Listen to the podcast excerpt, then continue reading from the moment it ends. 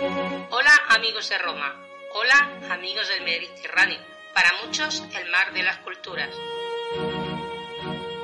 Esto es Lignum en Roma, donde hablaremos de la monarquía, la república y el imperio romano.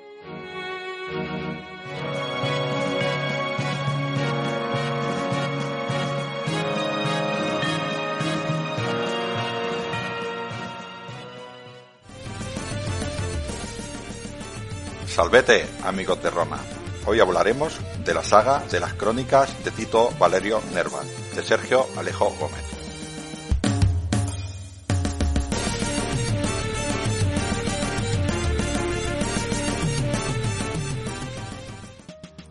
Hacía poco que había salido el sol cuando las primeras naves se divisaron en el horizonte. Eran las más ligeras, las que transportaban los pertrechos, las monturas y el habituallamiento de las tropas. A medida que se acercaban a la costa, iban aumentando, tanto en tamaño como en número, y los ciudadanos, agolpados a lo largo del espigón del puerto, cada vez distinguían con más claridad los estandartes que ondeaban en los mástiles y las cubiertas de todas ellas. Se trataban de los estandartes de la República Romana, color rojo y en los cuales iban bordados las letras SPQR en dorado. Aquellos estandartes simbolizaban el poder de la máquina militar más potente del mundo conocido, una máquina que había derrotado a todos los ejércitos que se habían cruzado a su paso y que no había sido vencida por ninguno de ellos. Misiva de sangre, primera parte de las crónicas de Tito Valerio Nerva, de Sergio Alejo Gómez.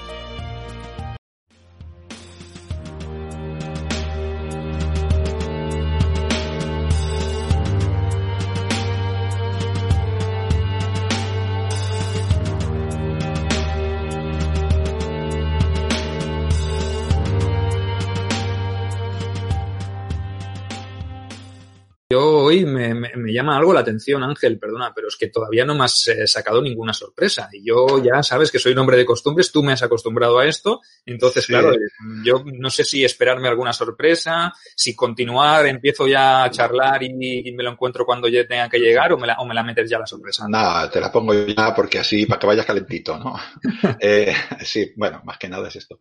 Eh, en, algunos programas, eh, este tema me lo has recordado tú, en algunos programas a ti te gusta un poquitín lo que yo con mis compañeros de profesión, como somos, de, sabes que soy de taller, ¿no? Siempre cuando hacemos un objeto, hacemos un proyecto, hacemos un, un protoboard y no funciona, siempre hay uno que dice, ¿y si? Y cambiamos las condiciones, ¿no? Por lo mismo lo te voy a decir a ti, ¿no? Eh, esto es una, una, una ucronía y aquí te pongo el tema para que vayamos pensando. Tú te acuerdas de Filipos, ¿no? De tu amigo, de tu amigo Octavio y de tu amigo Marco, eh, Marco Antonio, y bueno, de Brutos y Caso, o sea, los republicanos que mataron a, a César, ¿no? En principio. Pues bueno, en Hechos y Dichos Memorables, en el libro 1.7 de, de Valero Máximo, nos cuenta, hay, hay, varios autores que cuentan esto, que estaba ya Augusto, eh, malito, y un, y un, médico suyo tuvo un sueño y se le apareció Minerva y le dijo, oye, dile a Augusto que vaya al campo de batalla. Y según dice Augusto, fue al campo de batalla como Augusto precisamente no, no, se distinguía por ser un buen general militar, pues su campamento fue tomado por, por Bruto y se salvó. ¿Vale? Eh, ¿Y si no se salva? ¿Qué hubiera pasado? Uf, esto, esto que me propones, esta ucronía es muy bestia, ¿eh? ¿Qué, qué, habría ah. pasado después, no? ¿Qué, ¿Qué, habría pasado primero en Filipos, ¿no? En ese año 42. ¿Qué, qué habría pasado? Eh, solo Filipos, pero ¿y después? Eh, eh, ¿En, qué punto nos encontraríamos? No sé que hubiese sido de la República, se hubiese creado un imperio. Hostias, que esto ya, ya de por sí, eh, ya nos podríamos quedar aquí simplemente haciendo conjeturas y hablando sobre escenarios hipotéticos. Pero oye, me parece una sorpresa más que, más que agradable y muy interesante, ¿no? Porque, hostia, es que es un, un, gran dilema histórico, ¿no? Si, si Augusto hubiese caído en, con su campamento, porque sí que es verdad que él se quedó eh, bueno, enfermo porque no se encontró indispuesto, entonces no pudo combatir en esa primera fase de la batalla de Filipos. Y sí que es verdad que las tropas de Bruto sí que saltaron el campamento y obligaron a, la, a sus eh, soldados a replegarse y a él se lo tuvieron que llevar en una camilla arrastrando. O sea que imagínate, ¿no? Si lo hubiesen enganchado y si hubiesen acabado con él, es que, ¿qué habría pasado, ¿no? Con la República. Easy, que digo yo, easy. ¿eh? Luego, bueno, es para que, para, para, para, que veas que lo, que lo que tiene la historia, ¿no? Muchos cuentan que fue el sueño, Eh, yo creo que Augusto se escondió un poquitín. No vamos a hablar más del Augusto, ¿no? Y del, y del primos interpares, ¿no? Pero es una, es una cosa muy curiosa, ¿no? Eh, bueno, ya sabemos que pasó el segundo día, que le dio a su yerno, que fue después, eh, Agripa, le dio el mando. Eh, Marco Antonio siempre se rió un poquitín de él y, y superaron la, al final ganaron la batalla esta de Filipos. Yo, a mí lo que peor me sabría todo esto, Sergio, que por eso estaba la sorpresa, es que si hubiera pasado eso, tú no hubieras podido escribir la trilogía, ¿no? Aquí debería llegar yo. Hombre, quizá la guerra contra los cántabros se hubiese podido llevar a cabo, pero lo hubiese llevado a cabo otro general, o Marco Antonio hubiese salido victorioso, o quién sabe, ¿no? Augusto, claro, no, no existiría, ¿no? pero otro lo hubiese hecho en su, en su lugar y, y eh, habríamos hablado pues de otro, de otro personaje importante, o quizá eh, no hubiese existido nunca un imperio, sino que no hubiésemos llegado a Actium, eh, etcétera, etcétera. Entonces, a lo mejor mmm, la trilogía la tendría que haber cabido en otro momento, en otro periodo histórico, con otros personajes, y sí que es verdad, en otro contexto, ¿no? Entonces sí que es verdad. Oye, me has planteado una duda, eh, como que en un universo paralelo donde eso hubiese ocurrido, yo no podría estar escribiendo esta novela. La, las, las crónicas de Tito Valerio se podrían haber escrito, pero la tendría que haber metido en otro momento histórico con otro contexto totalmente diferente. Oye, me has planteado ya una duda existencial eh, multidimensional. para que veas que los dioses te favorecen y Minerva, y Minerva le dijo al médico que el Augusto abandonara las tiendas. Fíjate hasta dónde, quién ha intervenido para que hiciera las novelas, ¿eh? eh y ahora ya, si quieres, eh, creo que la sorpresa está bien. Ahora no, nos metemos eh, un poquitín en, en, en, tarea. Tú, ahora te tengo otra, otra sorpresa, y Vaya. es que he estado hablando, he estado hablando con mi señora, con mi nómina, y, y, me ha planteado también una duda, y la duda es la siguiente, dice, ha dicho, eh, Sergio es optio de la segunda Traiana Fortis, vive bien, está, está bien considerado, es un hombre valiente, le, sus hombres le respetan. Eh, ¿Cómo se mete a escribir tres libros? bueno, claro que me escribí, escribí los libros antes de ser Opti y antes de estar en la segunda Traiana Fortis. Claro, ya eh, podríamos decir que cuando yo me sumergí en esta, en esta aventura, cuando empecé con Misiva de Sangre, que era el, el primero, eh, es verdad que, que, los tiempos eran diferentes, las circunstancias eran totalmente distintas y me metí un poquito pues por la, por la aventura, ¿no? Por el, el haber leído tanto y el haber estado metido en tantas historias como digamos, como un invitado, ¿no? Porque cuando uno lee una novela, no sé si te pasa a ti, Ángel, ¿no? Es como si estuvieras viendo la historia, pues desde una posición, desde una butaca, ¿no? Desde un, eh, puedes decir, desde una silla comiendo palomitas, desde un sofá tranquilamente, ¿no? Eh, pero cuando tú escribes una novela, ya te diseñas, estructuras todo el guion, eh, metes los personajes, eh, enfocas un poquito la historia, eh, ya formas parte de ella, ya no, no la ves desde lejos, sino que la estás viendo desde dentro, ¿no? Y la estás creando y la estás estructurando. Entonces, yo pienso que ese es el paso que yo quería dar. No sé si te pasó a ti lo mismo cuando escribiste tus novelas, pero sí que es verdad que nosotros como escritores, hemos hecho un cambio totalmente absoluto de rol, porque hemos pasado de verlo desde la palestra, desde la comodidad de nuestras butacas, a tener que estar dentro de esas eh, escenas, tenerlas que vivir y tenerlas que recrear en nuestra mente. Porque, a ver, cuando escribimos una novela, eh, no solo es escribir lo primero que nos viene a la cabeza, sino plantearnos un escenario donde nosotros somos los protagonistas de cada una de esas escenas y nos planteamos cómo eh, quisiéramos eh, o cómo las viviríamos en cada momento para poderlas definir con la mayor exactitud. Y eso que en el primer libro yo no había vivido la, la faceta de recreador, eso ya del primero al segundo pues se aprecian ciertos cambios. Los que habéis leído el primero, pues veréis que hay cosas que en el segundo mmm, son nuevas y eso es debido o en todo caso influencia de, de, la recreación. No sé, Ángel, si, si me he explicado y si tú más o menos lo puedes definir o me puedes dar la razón, me puedes decir, no, te está chalado, estás, eh, estás flipando. ¿no? Bueno, el hecho de que estés chalado no estés chalado no tiene nada que ver con que yo te dé la razón, ¿no? Eh, bueno, eh, la, verdad, la verdad es que eh, cuando te metes a escribir un libro, eh, la gente quizás es muy difícil explicar esto, ¿no? Pero vives la vida del protagonista, ¿no? Y, muchas veces ver los problemas y, intentar trabajar esa, esa, esa coherencia pensando en un hombre de hace, por en mi caso, mil, 1800 años, pero tú son 2000 años, ¿no? Prácticamente, ¿no? Eh, es complicado y tienes que solucionar problemas de una persona que no eres tú y que todo lo que suceda sea coherente, no sea, o sea, a ver, a ver si me explico. El hecho de, de hacer novela histórica es, eh, yo estoy planteando una historia, pero esa historia tiene que ser solamente posible, en mi caso el Lignum, ¿no? Tiene que ser posible en Roma. Si yo lo saco de Roma, esa historia no tiene sentido. Entonces yo me tengo que meter en este, en este personaje. Pero eso viene lo de la, lo de, lo de la recreación. Si tú sacas a tu Tito Valerio Nerva, lo sacas de las guerras cántabras, no tiene sentido nada de la historia. No lo podemos meter en Nueva York y contar la misma historia. Esto es la, esto es eh, precisamente eh, la novela histórica. Y en lo que ya hablamos aquí el programa de la recreación. Yo creo que si la recreación yo no sería capaz de, explicar según qué cosas porque, porque las he vivido, ¿no? Y, y las siento. Em, es muy diferente. Yo he estado con mi señora porque yo siempre hablo con ella.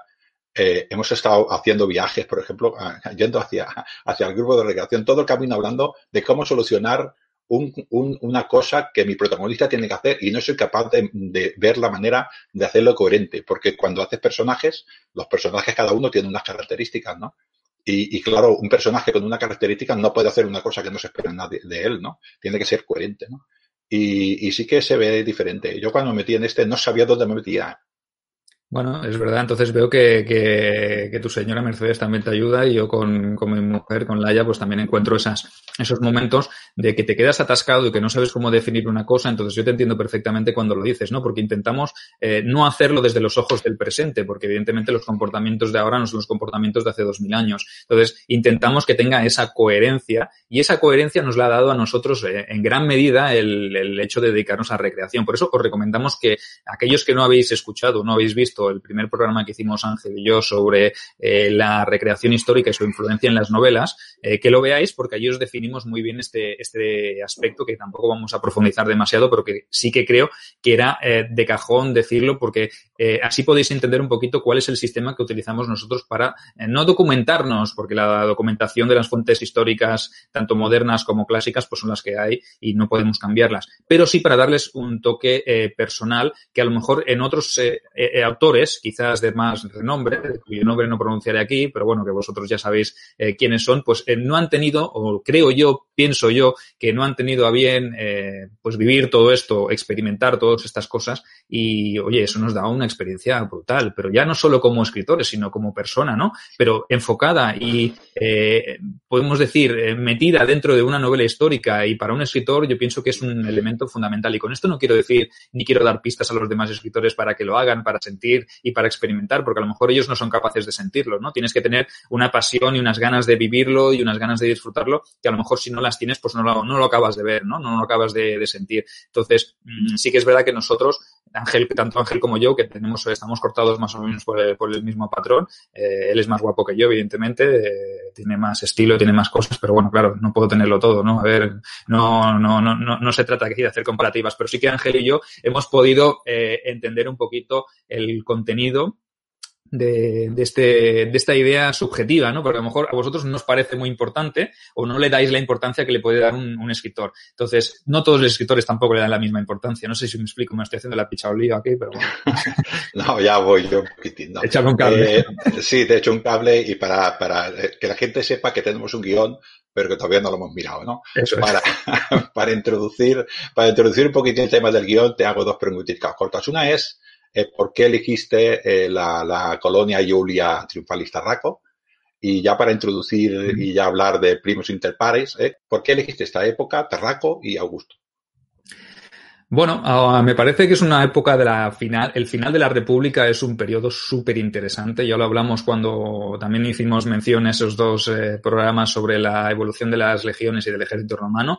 ¿Te, ¿Te, acuerdas que nos detuvimos en la época del final de la República? Porque para mí me parece que fue un periodo súper convulso, políticamente súper inestable, eh, un periodo que da muchísimo, muchísimo juego, donde hay unos eh, cambios de poder y unos sube y bajas, unos altibajos en, la política, en, la, en, lo que es la sociedad, en lo que es todo el tema de, de guerras civiles, de odios, de traiciones, de gente que pasan por la piedra luego, de depuraciones. A ver, es brutal. Es, eh, son unos años muy convulsos. Lo fueron en tiempos de Mario y Sila, los fueron junto también en tiempos de, César y Pompeyo, y en estos tiempos de Augusto, eh, con Marco Antonio y todo derivado de la muerte de, de, asesinato de César, pero todo viene de lo mismo, ¿no? Todos son como eh, elementos que se van concadenando ¿eh? y cada vez, eh, si lo que vivimos en el pasado era malo, lo que vamos a vivir en el presente va a ser mucho peor todavía, ¿no? Hay una inestabilidad brutal. Entonces, para mí se me dibujó el escenario perfecto pues para mm, enfocar esta, esta intriga, porque realmente mi objetivo a la hora de escribir eh, la saga era eh, hacer un libro al principio, ¿no? Un solo libro, pero ya sabemos. tengo, he tenido también esa sensación yo, sí, hacer un libro y llevo tres, sí, te ha pasado también, ¿no? Claro, es que claro, la, historia es tan larga y los, los acontecimientos se van eh, solapando uno tras otro que tú no tienes tiempo material. Puedes hacer un libro de 1500 páginas o puedes hacer tres libros de 500, ¿no? Que es lo, más lógico, eh, más que nada porque también, eh, bueno, al lector tener un tocho tan grande entre sus manos pues le puede parecer un poco molesto. Entonces, si lo divides en tres, pues también la historia queda un poco más fragmentada, también el lector la coge con más ganas. Lo, y aparte que yo soy especialista en partir la historia en los momentos más eh, jodidos, ¿no? Cuando la gente está con los dientes más largos, pues tú partes la historia y ya aparecerá el segundo volumen, ¿no? También es, a ver, es una cosa que, eh, que si, si, alargas demasiado te metes en el otro libro ya, o sea que no, no tiene mucho sentido, ¿no? Entonces, si puedes dividirla en tres bloques o en cuatro, en los que sean, pues oye, yo pienso que es, eh, es mucho más eh, dinámico y más sencillo también para el propio autor. Y lo que me decías de Tarraco, pues oye, el espectáculo de las guerras cántabras para mí es una cosa fuera de lo normal, ¿no? Fuera de lo común. Una guerra que dura 10 años, del 29 al 19. Eh, y yo en las novelas pues solo estoy en el año 26. O sea que imagínate, ¿no? Tres novelas y solo estoy en el año 26 en una parte muy pequeña de esas guerras cántabras, eh, pues imagínate, ¿no? Eh, también es verdad que el libro ya empieza de una manera bastante potente, porque lo que he intentado un poquito es hacer, utilizar una figura bastante recurrente, que es la figura del flashback. Y entonces lo que he hecho es que en cada uno de los tres libros pues aparezca un, un flashback. ¿ves? Esto lo teníamos puesto más adelante, pero ya que, que lo que sale aquí a cuento, pues lo explicamos. Porque iba a decirte, Sergio, solo una pregunta tonta. ¿Borro ya el archivo del guion o, o, lo dejo ahí por si acaso? Pues si tampoco lo hemos mirado, ¿no? O sea que... realmente. Bueno, pues eso, el tema de la, de la figura del flashback también es muy importante porque nos permite o permite al lector conocer los personajes y conocer el pasado de los personajes que yo también pienso que es importante para entender el presente, ¿no? Entonces, sí que es verdad que Misiva de Sangre, la primera parte, pues empieza en el año 31 antes de Cristo, en Actium, o sea, en septiembre del 31, en el mismo momento en el que eh, el protagonista, aquí Tito Valerio Nerva, el hombre que dará eh, saga a toda la, a el nombre a toda la saga, pues eh, se encuentra metido en el o sumido en la, en la más grande batalla naval de toda la antigüedad, ¿no? O sea que imaginaros, ¿no? Que él forme parte, él una pequeña mota de polvo en un conflicto que acabaría decidiendo la historia, porque antes hablabas de Ucronías, pero eh, ¿qué hubiese pasado si Augusto hubiese perdido en Actium? Mm, y hubiese vencido Marco Antonio y Cleopatra. Yo te hago esta pregunta ahora, ¿qué opinas tú? Yo opino que no hubiera perdido porque Octavio, eh, para aquella época, se metió en su campamento y dejó las cosas a Agripa y este era un buen militar. No creo que hubiera perdido, ¿eh? Creo yo, vamos, en mi, en mi criterio. Pero es lo mismo lo que dices tú. Si la batalla hubiera cambiado, pues claro, tampoco podías haber escrito tu saga, ¿no? O, quién sería el hombre fuerte, ¿no? Yo soy un poquitín de la opinión de que Roma, eh, la República estaba muerta y si no hubiera sido Augusto, hubiera sido otro. La gente estaba harta de guerras civiles y le pidió prácticamente, por favor, que, que la tomara, ¿no? Ahora, si quieres, intentamos ir un poquito seguir el guion, ¿no? Y todo el tema este de, de este que pasó, dijéramos, desde que murió César eh, eh, en adelante, una de las cosas, por ejemplo, lo que te digo que la gente estaba harta, ¿no? Eh, Triunvirato eran, eran eh, Lípido, creo, Marco Antonio, el segundo, ¿eh? Y, mm. y Augusto, ¿no? Eh, bueno, hubo unos problemas, hubo unas batallas contra Sexto Pompeyo, creo, el hijo de Pompeyo, y bueno, allí ganaron. Pues Lépido, cuando subió con un montón eh, de hombres dijo, pues ahora voy contra Augusto. Y los hombres dijeron, estamos hartos ya de guerra, tío. Y se fueron con Augusto, porque ya no querían guerrear más, ¿no? Entonces, ah, ¿con, quién hubieran, lo hubieran hecho con cualquier otro? Es que estaban ya hartos, llevaban 70 años matándose.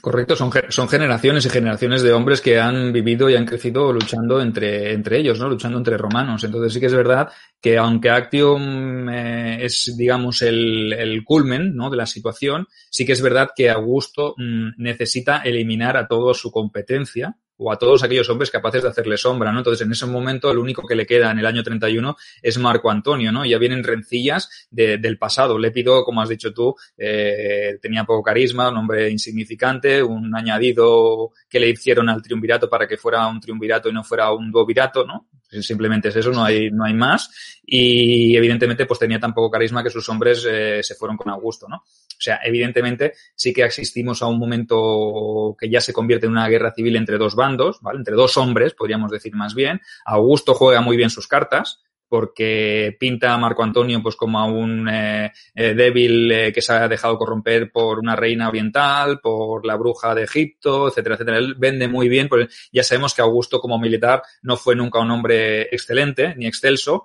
se rodeó de los mejores, entre ellos de Agripa, que que le, le dio siempre sus victorias, pero políticamente eh, siempre fue un hombre por encima, más por encima de los demás, ¿no? Un primus inter pares, ¿no? Realmente supo jugar muy bien sus cartas y en este caso supo vender muy bien al pueblo romano eh, que Antonio era una amenaza y era un peligro. Entonces, el pueblo de Roma le dio a él todos los poderes y todos los recursos pues, para que iniciara una guerra y una guerra con garantías. En este caso, la guerra era eh, eliminar la amenaza que se cernía sobre la propia república, porque Augusto pintó a Octavio y a, perdón, a Marco Antonio y a Cleopatra pues como una amenaza para Roma, ¿no? Porque eh, ¿qué les decía, ¿qué queréis? ¿Que Roma sea Egipto o que Egipto sea de Roma? ¿No?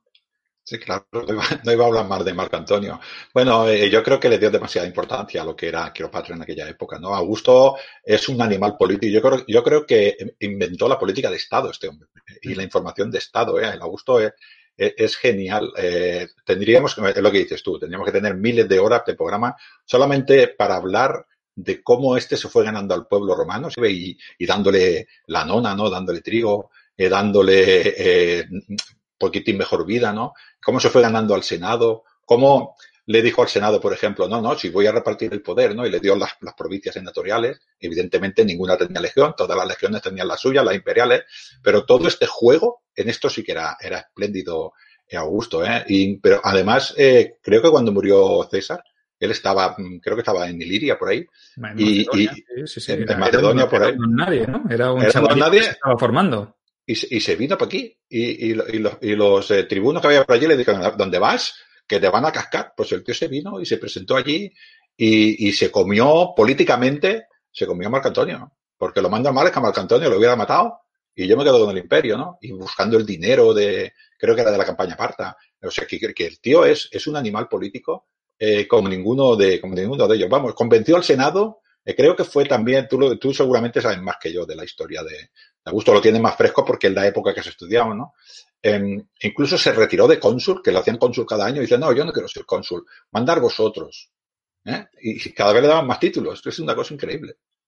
Sí, ¿no? Y, la evolución del personaje de Augusto, que con 18 años, cuando matan a César, cuando asesinan a César, él va a Italia para reclamar su herencia, se enfrenta a los políticos, un chaval de 18 años que se enfrente a todo un Cicerón o todo un Marco Antonio o, a, personajes muy importantes, ¿no? Que esos personajes en un principio se lo toman en, broma, ¿no? Y yo pienso, yo pienso que no, no, no le matan ni acaban con él, pues porque no lo ven como una amenaza. Y cuando ya se convierte en una amenaza real, ya es demasiado tarde para ellos, porque eh, Octaviano, eh, eh, como heredero de, César, que se cambia incluso su nombre, ¿no? Que se, se pasa a llamar Cayo Julio César Octaviano, ¿no? él se gana el carisma de las tropas cesarianas, de las tropas que habían servido bajo su, los, estandartes de su tío abuelo, se gana su estima y pese a no ser un gran, un gran militar, sí que es un gran estadista, un gran político, sabe mover muy bien sus influencias y acaba, eh, acaba con el propio Cicerón, eh, a Marco Antonio lo acaba eliminando también, eh, se acaba convirtiendo en, tú lo que has dicho, una bestia, un animal político, ¿no? Un animal capaz de hacer que los demás me den a mí lo que yo quiero sin tener lo que pedir. Es que el propio Senado le da a él todo lo que él necesita, le declara Augusto, le declara Princeps del Senado, le declara, le da las provincias imperiales. o sea que tú imagínate lo que llega a conseguir, ¿no? En el 31 antes de Cristo, después de Actium, eh, Augusto es Roma y Roma es de Augusto. O sea, aunque hasta el 27 no le declararon Augusto, ¿no? Pasarán tres años, casi cuatro, ¿no? Pero él ya tiene Roma en la palma de su mano. O sea, un chavalín de 18 años que empezó con 18 años metiéndose en un juego político de mayores, eh, ¿cómo en tan poco tiempo acaba convirtiéndose en, esa bestia, ¿no? Y solo él sería o hubiese sido capaz de, procrear, ah, de proclamar un cambio de régimen político como, como sería el imperio. No sé si lo ves así. Yo sí, sí, sí, es que, pero es que estamos, es lo que dices, un chaval de 18 años y tenemos ahí a Casio, tenemos a Marco Antonio, tenemos a Bruto, tenemos a Querón, a, a, Cicerón, ¿no? E, era un hombre seguramente, según desde el punto de vista romano, bendecido por los dioses, porque ahora creo recordar que en la batalla, el primer enfrentamiento que tiene con, con, con Marco Antonio, ¿no? En la Modena puede ser que se llama la batalla, creo que se llama así, ¿no? Eh, bueno, ahí hay unos enfrentamientos y tal, y mueren los dos cónsules de Roma, tú, se queda él. Es que, es, ¿cómo puedes tener uno tanta suerte? Es, no sé, eh, parece que estaba todo, eh, todo predestinado, ¿no? Eh, Suetonio, creo que has leído, seguramente lo habrás leído. Dice que consiguió ser heredero de César por algún tipo de favor raro, ¿no? Sexual o algo así. ¿No lo has oído tú eso? Sí, lo he oído, pero yo ahí lo, de, lo, lo, veo menos factible, porque realmente sí que era familiar directo de Julio César. Él era como una especie de sobrino, su, su madre era, era prima de, de Julio César, entonces sí que hay una herencia. Y claro, Julio César pues no tenía hijos varones, entonces yo entiendo que el heredero más directo sí que era este, este muchacho y que sí que es verdad que se formó bien y que el propio César se encargó de que se formara bien, lo envió a Macedonia junto con Agripa, pues para que recibiera su formación militar. Pero todo lo que aprendió él, eh, desde los 18 en adelante, podríamos decir desde la muerte de César en adelante, lo aprendió él como autodidacta, ¿no? Y yo imagino días de frustración que llegase a casa diciendo, hostias, que me van a dar pal pelo es que eh, como me pase más de la raya, Marco Antonio, Cicerón, etcétera, me van a canear y me estoy, me estoy ganando aquí eh, caerme sobre una espada. Pero sí, sí. se la jugó, se la jugó y le salió bien. Y, y, supo en un momento aprovecharse de Marco Antonio para luchar contra, en Filipos, contra eh, Bruto y contra Casio. Le sacó provecho a él, luego formó un triunvirato con él y luego se deshizo de él. O sea, que imagínate, ¿no? Que es, es, es, un poco raro. ¿eh? Todos los triunviratos, los triunviratos y los cuatriratos, como quieras llamar, todos han acabado igual. Al final se han matado y ha quedado uno, ¿no? E, es, eh, el, el, mérito realmente está ahí, ¿no? Pero además, eh, yo ahora me vienen cosas, ¿no? Eh, hace tiempo que, leí, ¿no?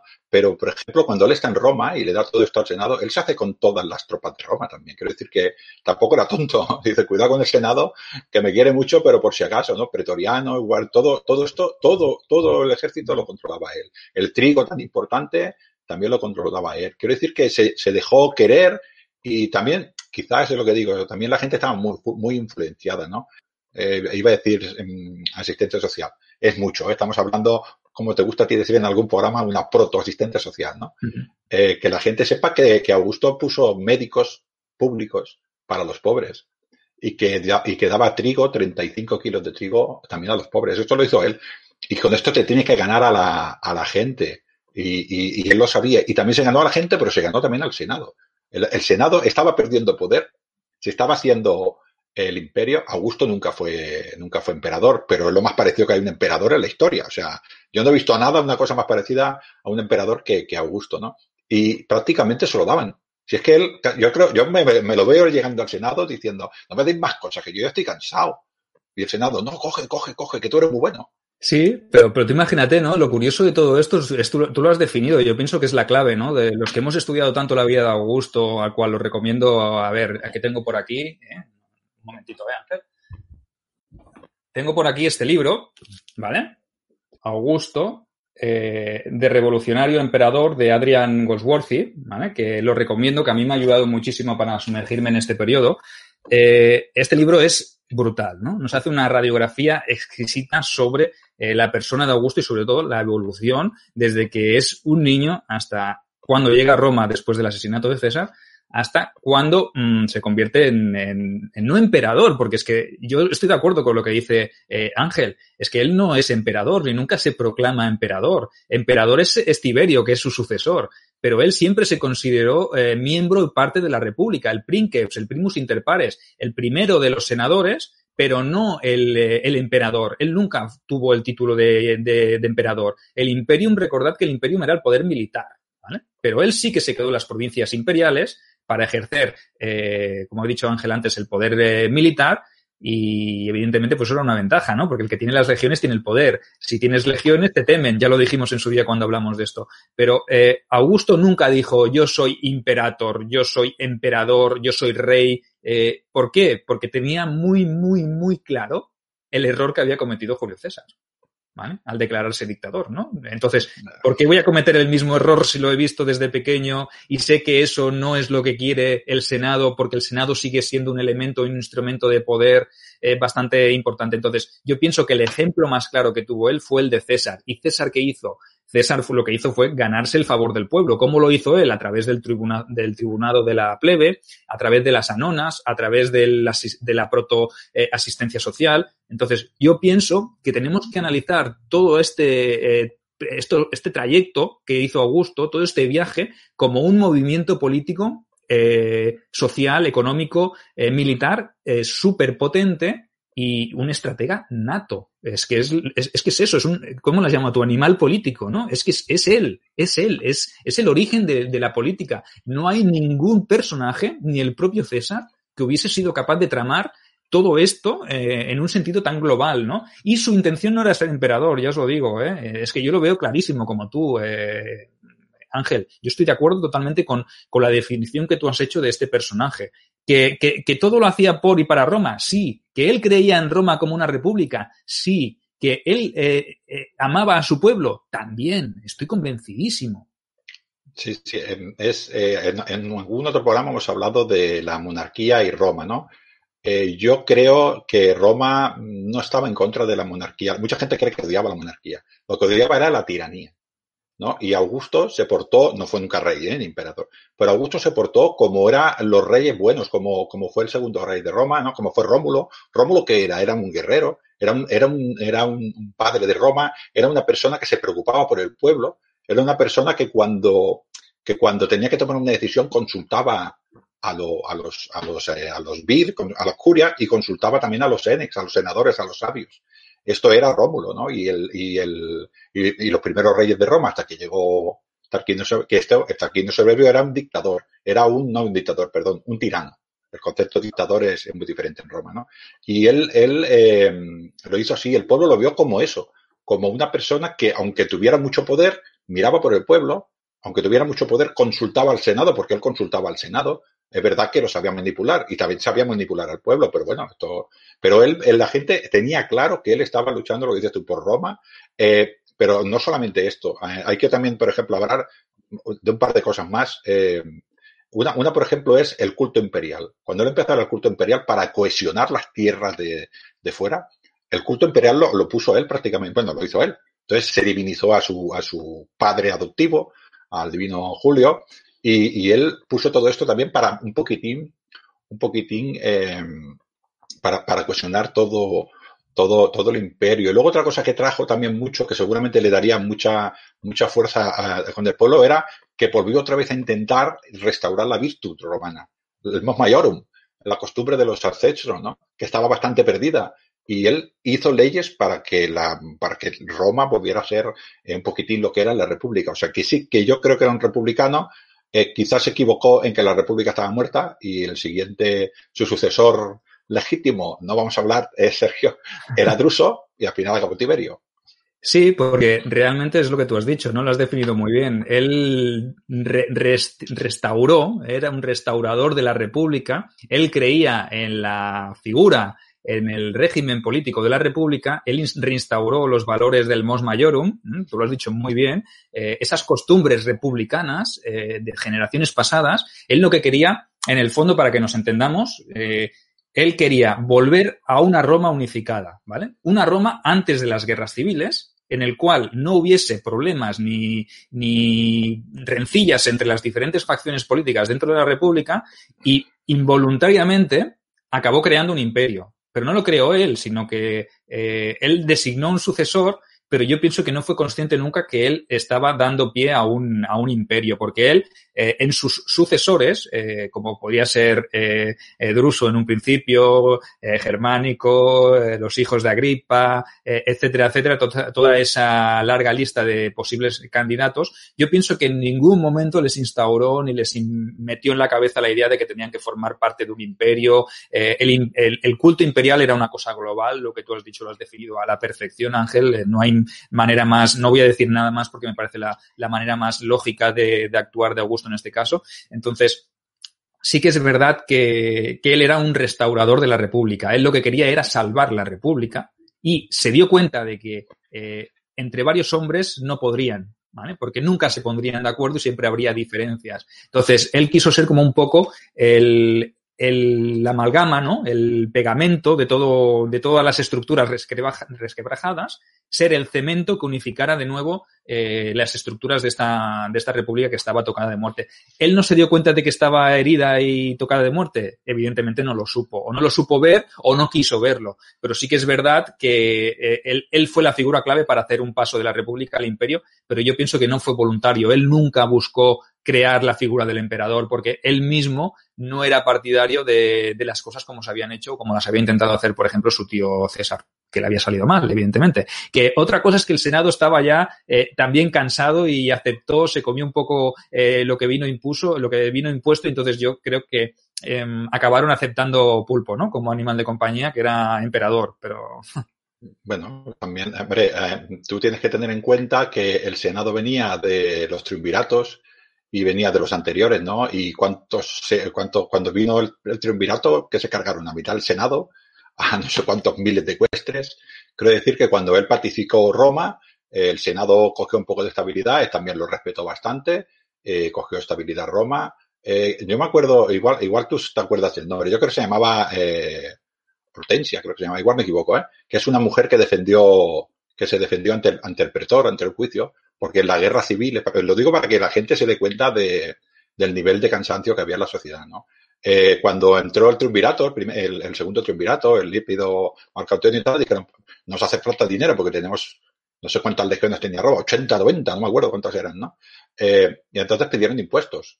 Y, dijeron, bueno, pues las matronas, que ahora por heredar, que, que paguen impuestos, ¿no? Y esta mujer, bueno, pues por un montón de circunstancias tuvo que ir ella y dijo que, que las matronas romanas eh, daban todo el dinero que hiciera falta, pero que se estaban luchando romanos contra romanos. Y una madre no puede dar dinero para que un hijo mate a otro hijo, ¿no?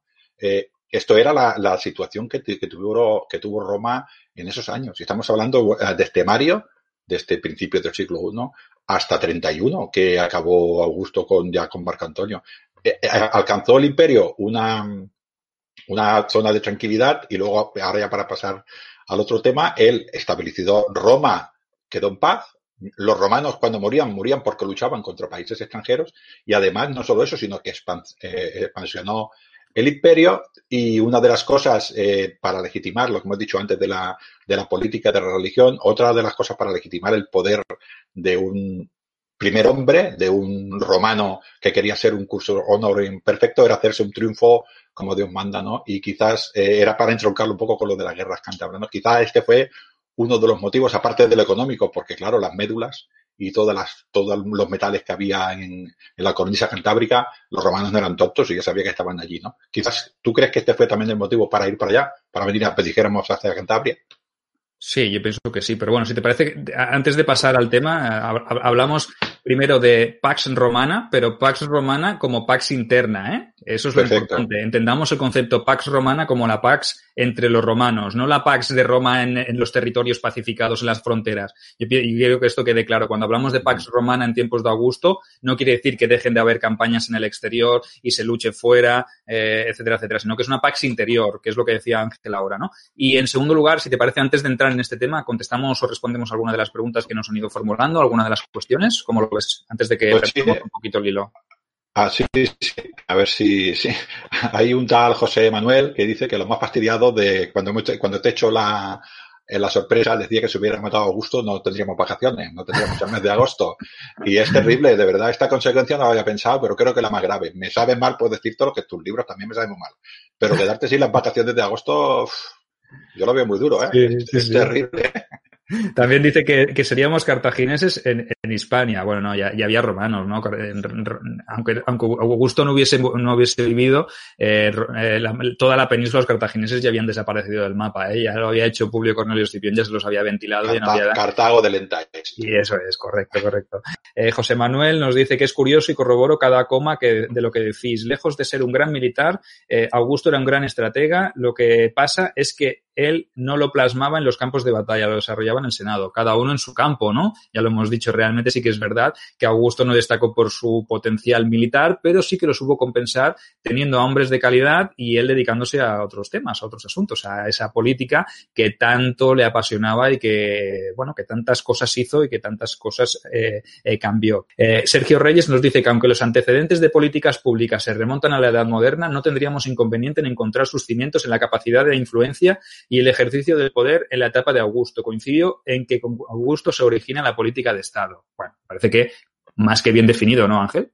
Sí, sí, sí, es que yo creo que es el inventor de este tipo de. Además, es, es no, no, una, no una faceta, sino todo, toda, toda la faceta, ¿no? El panis, el panis circense que tenemos ahora, que ya empezó el fútbol, ¿eh? ¿Te das cuenta?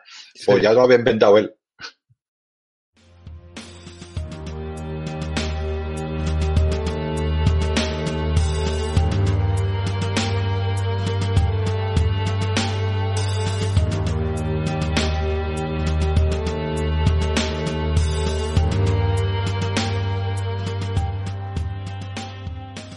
Todo buen oficial que se preciase, ya fuese centurión, decurión, tribuno, general, sabía que mantener la formación ordenada y compacta era clave para ganar una batalla.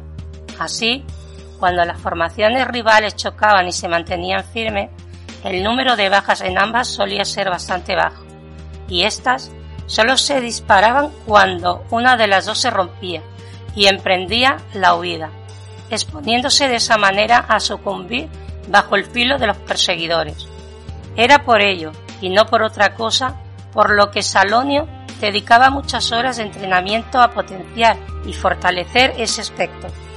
La moral de los hombres era fundamental para vencer, aunque las tropas del enemigo les duplicasen o triplicasen el número, una formación bien compactada y disciplinada tenía muchas posibilidades de salir indemne de un combate e incluso tenía la opción de salir victoriosa.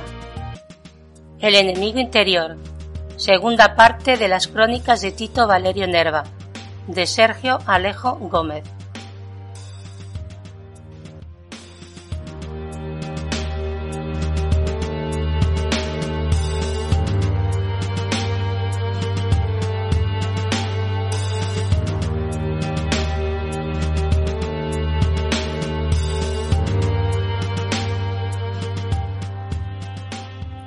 Sí, Ángel, que me, que formulan otra vez la pregunta para reengancharme un poco al hilo. La pregunta que te quería decir era, eh, hemos, hablado de todo, de todo, de todo el personaje animal político que era eh, Augusto, pero vivía en una sociedad eh, militar, ¿no? Y consiguió eso, que Roma no se peleara entre ellas, pero expandió el imperio, ¿no? Cualquier emperador pasó desde él en adelante y todos los hombres, todos los cónsules anteriores necesitaban reivindicarse con algún triunfo militar, ¿no? Y yo creo que este fue uno de los motivos por los cuales él decidió venir a las tierras cántabras. Dijo, estos son cuatro matados y le vamos a dar caña, ¿no? Y entonces vino aquí, estaba totalmente equivocado porque los cántabros son de temer, ¿no? Y eh, también otro motivo era el económico. Supongo que los romanos, por el hecho de estar en la península, pues también sabía que estaban las médulas y otros, y otros metales, toda la metalurgia, la ruta de la plata que va desde, desde Asturias hasta Hispalis, ¿no? Todo esto era conocedor de esto, ¿no? Eh, estas dos cosas, ¿tú crees que son las más importantes para que él decidiera venir aquí a las tierras cántabras y no a otras, que habría más opciones? Sí, de hecho, de hecho sí, porque es que él se estuvo planteando en origen o en inicio ir a Britania. Era una cosa que quedaba un poco pendiente desde tiempos de, César. Él se planteó eh, ese rédito militar, él lo buscaba, él lo necesitaba, él lo quería, porque era lo que le quedaba, ¿no? Porque a nivel político ya era un animal y ya tenía todos los logros conseguidos, ¿no? Y se había hecho un poder, se había hecho un hueco, el propio Senado le había dado todo lo que había querido sin tener que pedirlo y ahora le faltaba eso, la, la gloria militar, ¿no? Él que se quería parecer también a su tío abuelo, a César, ¿no? Porque César fue un gran militar, fue un conquistador eh, y él pues quería mmm, asemejarse a su tío pues en, ese, en esa faceta que le quedaba, ¿no? La parte militar. Entonces estuvo planteando ir hacia Britania, pero pensó, uff, eh, tierra inhóspita, eh, una isla, muchos recursos. Um, bueno, buscaré por aquí, por dentro del territorio de la República, alguna zona donde haya algún interés geoestratégico, ¿vale? También, eh, militar y económico, que me sirva y un rival pues que sea más o menos asequible, ¿no? Que no tenga que irme a conquistar una isla, ¿no? Porque ya sabían los, los romanos ya sabían que Britania, eh, si no lo sabían, estaban a punto o tenían más o menos una idea de que podía ser una extensión de tierra muy grande, ¿no? Que podía ser incluso una isla muy grande. Entonces, mmm, se enfocó en el norte noroeste peninsular, ¿no? Esa parte de Hispania que quedaba aún fuera de la órbita de la República. En gran medida, pues por el tema de que los enemigos pues no dejaban de ser pueblos de pastores, de agricultores, eh, poco organizados, ¿no? Se habían resistido a la romanización, pero porque estaban también en un punto de difícil acceso.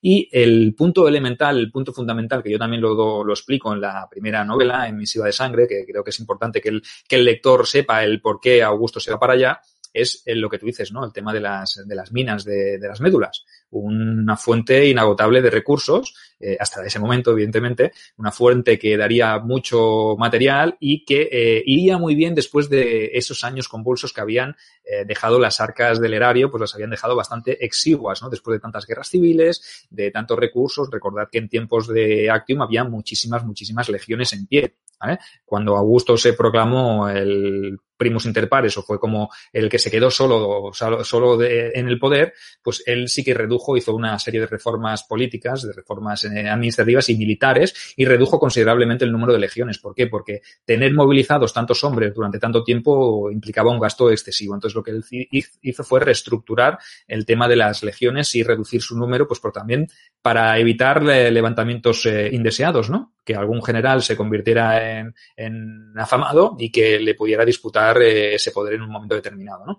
Entonces, sí que es verdad que las médulas fue un objetivo clarísimo mm, a todos los aspectos, por facilidad, eh, a priori, eh, lo voy a decir a priori porque ya sabemos todos que 10 años de guerra son muchos y los cántabros se levantaron varias veces, incluso hasta en tiempos de Nerón hubo re, re, re, revueltas o focos mm, que volvieron a resurgir de esta rebelión de, cántabros que no estaban de acuerdo con el sometimiento al, al imperio, ¿no?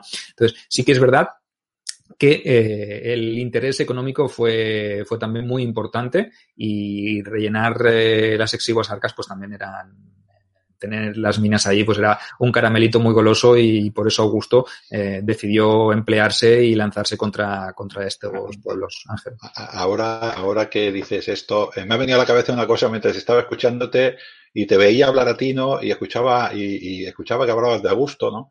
Y tú en tu libro no solamente hablas de Augusto, sino que Augusto habla en tu libro, ¿no? Entonces digo yo, ¿cómo yo, yo tengo un protagonista que se llama Lyndon, que es un olvidado, es un pringao, para que la gente me entienda. Es un tío de la calle, me he metido en su cabeza para explicar. Pero tú te has metido en la cabeza del más grande de los grandes. ¿Cómo has hecho eso? Bueno, eh, un poco leyendo, leyendo muchísimo, leyendo a Adrian Gosworthy, documentándome mucho sobre la faceta más personal de Augusto. Evidentemente, en la primera parte de la saga eh, sale muy poco, por no decir que casi nada, ¿no? Eh, toma protagonismo a medida que la, la, trilogía va avanzando. En el segundo libro ya vemos que aparece un poquito más y en el tercero pues ya es un elemento fundamental, pues porque sí que es verdad que, bueno, lo voy a decir aquí, no, no voy a decir nada que no sepáis. Eh, la, la saga de, de Tito Valerio Nerva, aunque gira en torno a, a, un legionario, a un olvidado, ¿no? Porque no deja de ser también un, un, olvidado, Tito Valerio y todos sus compañeros no dejan de ser soldados. Evidentemente, lo que es la trama gira en torno a ellos, pero sí que eh, salpica ¿eh?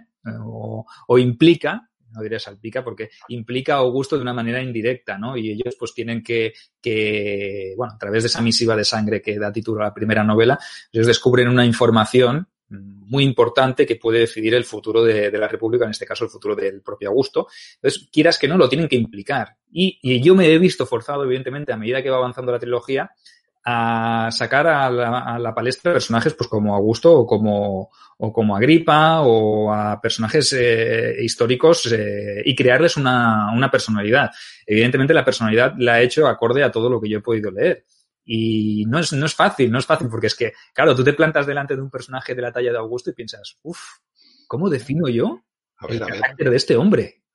No, no, es, yo te lo digo porque, porque yo me he visto eh, con Trajano, ¿no? Y, Pero, hostia, que, que, a ver si voy a decir una tontería que es Trajano, ¿no? Y es complicado. Yo por eso lo digo, pero Augusto, hombre, Trajano para mí es el, el hombre militar más importante. pero eh, más importante en cuanto, en cuanto al ejército, ¿no? Pero Augusto es Roma, lo que dices tú. Es, es como cuando hablamos, algunas veces hablamos del Imperio Romano, ¿no? El Imperio Romano va con mayúscula, porque es el imperio, los demás son imperios, ¿no?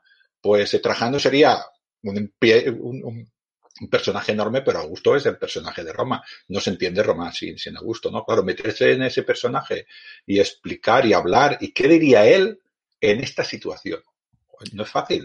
Yo lo digo para que los oyentes sean conscientes de que tú te sientas, te pones en el ordenador a escribir y dices, ojo, ojo al dato que es Augusto, ¿no? Y como nosotros le tenemos mucho, mucho cariño a Roma y queremos hacer una, una novela seria, o al menos lo más seria que podemos, no es fácil ponerte en la cabeza de un personaje de este tipo. No, no, y realmente, a ver, ni ponerte en la cabeza de él, ni ponerte en la cabeza de todo lo que hay alrededor, porque evidentemente todos podemos pensar que en el año 27, cuando, 27-26, cuando Augusto se va a, a, a, Hispania, va a Tarraco, desde allí se va hacia el frente a Seguísamo con sus seis, siete legiones para iniciar la campaña de conquista, eh, todo, todo el mundo puede, podría pensar de que qué bien, qué sencillo, qué fácil, ¿no? Eh, pero está dejando Roma atrás. Y en Roma, evidentemente, hay gente que se está dando cuenta que Augusto tiene unas intenciones diferentes, ¿no? Entonces, eh, ahí es donde surge todo. Sí, que hay documentadas conspiraciones y conjuras para eliminar a, Augusta, a, Augusto, hay varias, ¿no? Entonces, yo lo que he hecho aquí es introducir este elemento mm, de ficción, realmente no está documentada, no es una de las que esté documentadas, pero he querido mmm, plasmar un poquito eh, el malestar de que no todos los que vivían en tiempos de Augusto estaban de acuerdo con la política que seguía Augusto, sino que había muchos intereses de gente que había sido eh, mancillada su honor, sus patrimonios. Eh, Augusto no llegó allí eh, sonriendo y, y, dándole una palmadita en la espalda a, a, a todos, sino que por el camino se cargó a muchísima gente. ¿vale? Sí, sí, sí. Eso es lo que decir a mucha gente se cargó, sí, supongo que tenían de amigas. La verdad es que los controló bastante bien. Hubo unas cuantas. Del Senado hubo una o dos también serias, ¿eh? una seria también que le costó bastante, ¿no? Eh, bueno, ahora entrando un poquitín lo de los cántabros, que el, el Augusto, yo no sé si se pensaba que era fácil o no, o él pensaba que tenía mucha potencia las legiones, porque yo he leído que se llevó entre seis y ocho legiones, que se dice pronto. Estamos hablando ya de legiones marianas, o sea, ya de legiones eh, potentes. Eh, quizás se equivocó en el sentido o no se dejó aconsejar porque los cántabros no eran solo pastores, los cántabros habían participado en todas las guerras eh, de, del Mediterráneo, Pompeyo, con Sertorio, me parece que ya un poquitín antes estaba allí. ¿eh? Estos cántabros eran mercenarios y sabían luchar y sabía cómo luchaban los romanos y les dieron, la, la verdad es que les dieron bastantes problemas, ¿no? El hecho de que se llevara tantas tropas, ¿tú piensas que es porque, porque él ya sabía que eran duros o sencillamente porque quería acabar rápido? Yo pienso que quería acabar rápido, más teniendo en cuenta que en el 29 empiezan todos los conflictos, que hay algunas eh, derrotas, que hay algunas victorias, pero todo, nada es decisivo, ¿no? Él empieza una guerra desde la distancia y en el 26, 27-26 decide que las cosas no han ido suficientemente rápidas y no ha obtenido el resultado esperado, entonces dice, pues ahora voy a ir allí, eh, voy a ir con todo lo que pueda, con todo lo que pueda reunir, me voy a llevar seis, siete, ocho legiones, porque incluso se sabe que participan otras que vienen desde Aquitania, desde el norte, que vienen desde la Galia embarcadas y hacen una tenaza y atacan por el, por el Cantábrico a las, a las ciudades de, o a las eh, fortalezas de los cántabros y astures. Entonces, sí que es verdad que él decide que el 27 ya es el año de decir, eh, aquí se acabó. Incluso cuando él, después de tenerse que retirar enfermo y que casi le alcanza un rayo, como dice esa anécdota, que un relámpago, un trueno de una tormenta mató a uno de sus esclavos que portaban la camilla, eh, él volvió a Tarragona y cuando volvió a, Tarra a Tarraco y se va para Roma, él eh, cierra las puertas del templo de Jano. Él considera que ya ha acabado, ¿no? Eh, porque él quiere que sea una victoria. Entonces, Esto es, es por política, ¿no? Sergio, política. Cierra el templo de Jano, política. Pero aquí estaban los legionarios sufriendo. Correcto, siguieron, siguieron. Es que es de verdad. Si esto pasa en el 26, eh, quedan eh, siete años de guerra, ¿no? Y al final, pues él no tiene más opción que enviar aquí a, Gripa para que diga, oye, Gripa, tío, eh, se, se, me ha descontrolado. Yo que creí que en tres años había ganado ya la guerra, pero después se me alzan los cántabros otra vez y otra vez se me vuelven a alzar en el año 19, ¿no? Los esclavizan, se escapan de donde estaban, vuelven a, a, las cordilleras cantábricas, se vuelven a coger las armas y vuelven a alzarse contra Roma. O sea que guerrilleros, tozudos, eh, y amantes de la libertad. podemos definir a los cántabros como un pueblo que se resistió enormemente a Roma y que Augusto, evidentemente, no hizo más que una estratagema política porque él quería acabar rápido y pensaba que la, guerra iba a ser rápida. Por eso, cuando él vuelve en el 26 a, Roma y cierra las, las, puertas del templo de Jano, no lo hace, lo hace tras una victoria, podríamos decir, puntual. No es una victoria definitiva. Él sabe que no lo hay, pero él intenta conseguir ese rédito político-militar que necesita, ¿no? Pero como en el tiempo, pues uno se da cuenta de que realmente eh, no lo supo enfocar bien porque eh, sí que es verdad que los cántabros eh, demostraron ser unos, unos, rivales temibles. Y él lo sabía, por eso se llevó seis legiones. Primero, porque a lo mejor no es tan fácil como pintan después de dos años, cuando ves que las cosas no son tan sencillas, pues yo decido llevarme a seis legiones o a siete. Y luego, pues también quiero hacerlo rápido, quiero acabar eh, eh, con fuerza y dar un golpe letal. Entonces, cuando él en el 26 se plantea eh, la campaña, la plantea en dos frentes, ¿no? Plantea la, dos columnas de tres legiones cada una, más una que entrará por el norte o dos, que hablan también de la Valeria Victrix, de la 20, que también viene por el norte, eh, desembarca desde Aquitania, pues él plantea dos columnas desde, desde Segísamo, que eso lo defino yo muy bien en las novelas, lo explico, no hay ningún problema. Yo en esa, en esa fase o en esa parte soy muy, muy eh, fidedigno a las fuentes clásicas. Ojo, que cuesta muchísimo encontrar información sobre las guerras cántabras, ¿eh? algo que no sea muy genérico, que no salga de las res gesta de Divia Augusta, que estas son muy poco parciales, ¿no? En Floro he encontrado algo, pero Flor es un autor muy tardío, ¿no? Entonces, Orose también son eh, autores muy tardíos que hablan sobre la sobre Augusto. Me, ha gustado, Sergio, eso que, has dicho de poco eh, parciales con un animal político como Augusto haciéndose una campaña política. O sea, no te puedes fiar de nada. Claro. Claro, claro. Es difícil, es difícil tener ahí algo de imparcialidad, ¿no? Entonces, sí que es verdad que poca documentación encontramos sobre las guerras cántabras y cuesta muchísimo, ¿no? Muchas fuentes arqueológicas sobre los, campamentos. Hay mucho, mucho, mmm, mucha información, pero está muy sesgada eh, es difícil encontrar un relato eh, como puede ser, por ejemplo, eh, de las campañas de Trajano, ¿no? que sí que tienen un cronista o tienen unas fuentes oficiales que van siguiendo todas las operaciones. Aquí, en cambio, con las guerras cántabras es un trabajo muy laborioso. Yo cuando me metí en este proyecto no pensé que me sería tan difícil y tan complicado encontrar información sobre la trayectoria. Entonces, sí que hay momentos que sí que he tenido que echarle yo un poco de imaginación. En, en el sentido, a ver, no, no, no me he inventado nada, sino que hay fuentes que te hablan de una cosa, fuentes que te hablan de otra, le dan un nombre a un sitio y otro le da otro nombre a otro sitio, un nombre antiguo y un nombre moderno. Entonces, es muy difícil encontrar una línea. Sí que es verdad que cuando investigan o los investigadores que han tratado de, arrojar un poco de luz sobre las guerras cántabras, a veces han ido mezclando batallas, eh, porque hay dos frentes también, el frente cántabro y el frente astur el del 27 antes de Cristo, cuando Augusto empieza su, su, andadura por el frente Astur, ay, perdón, por el frente cántabro, él se lleva tres legiones. Y por el otro, por el lado Astur, eh, eh a veces, eh, ¿quién es? Es Carisio, Publio Carisio, que es el legado de la, de la Lusitania, ¿eh? se lleva otra columna para atacar a los astures. O sea que es una guerra en dos frentes, más las tropas que desembarcan por el norte. O sea, como veis, es una operación eh, muy, muy bien trenzada, muy bien estructurada pero que cuando llegan a un punto se tienen que detener porque realmente no cuentan con que los cántabros eh, se pueden llegar a trincherar en, las propias cordilleras de los montes del Cantábrico. O sea que imaginaros, ¿no? Es que eso es complicadísimo. Que tú como legionario llegues a un punto donde, hostia, mires al cielo, nieve, lluvia, tormenta, una cordillera enorme, meterte allí, las legiones tienen que romper su formación para pasar los cántabros expertos en guerras de guerrillas, están en su casa, están en su territorio. Es que yo me pongo en la piel de un legionario de esa época y pienso, buf, eh, en vaya lío me ha metido aquí Augusto, ¿eh? Sí, sí, sí. Eh, que la, gente eh, parece ser, lo que dices de la fuente, ¿no?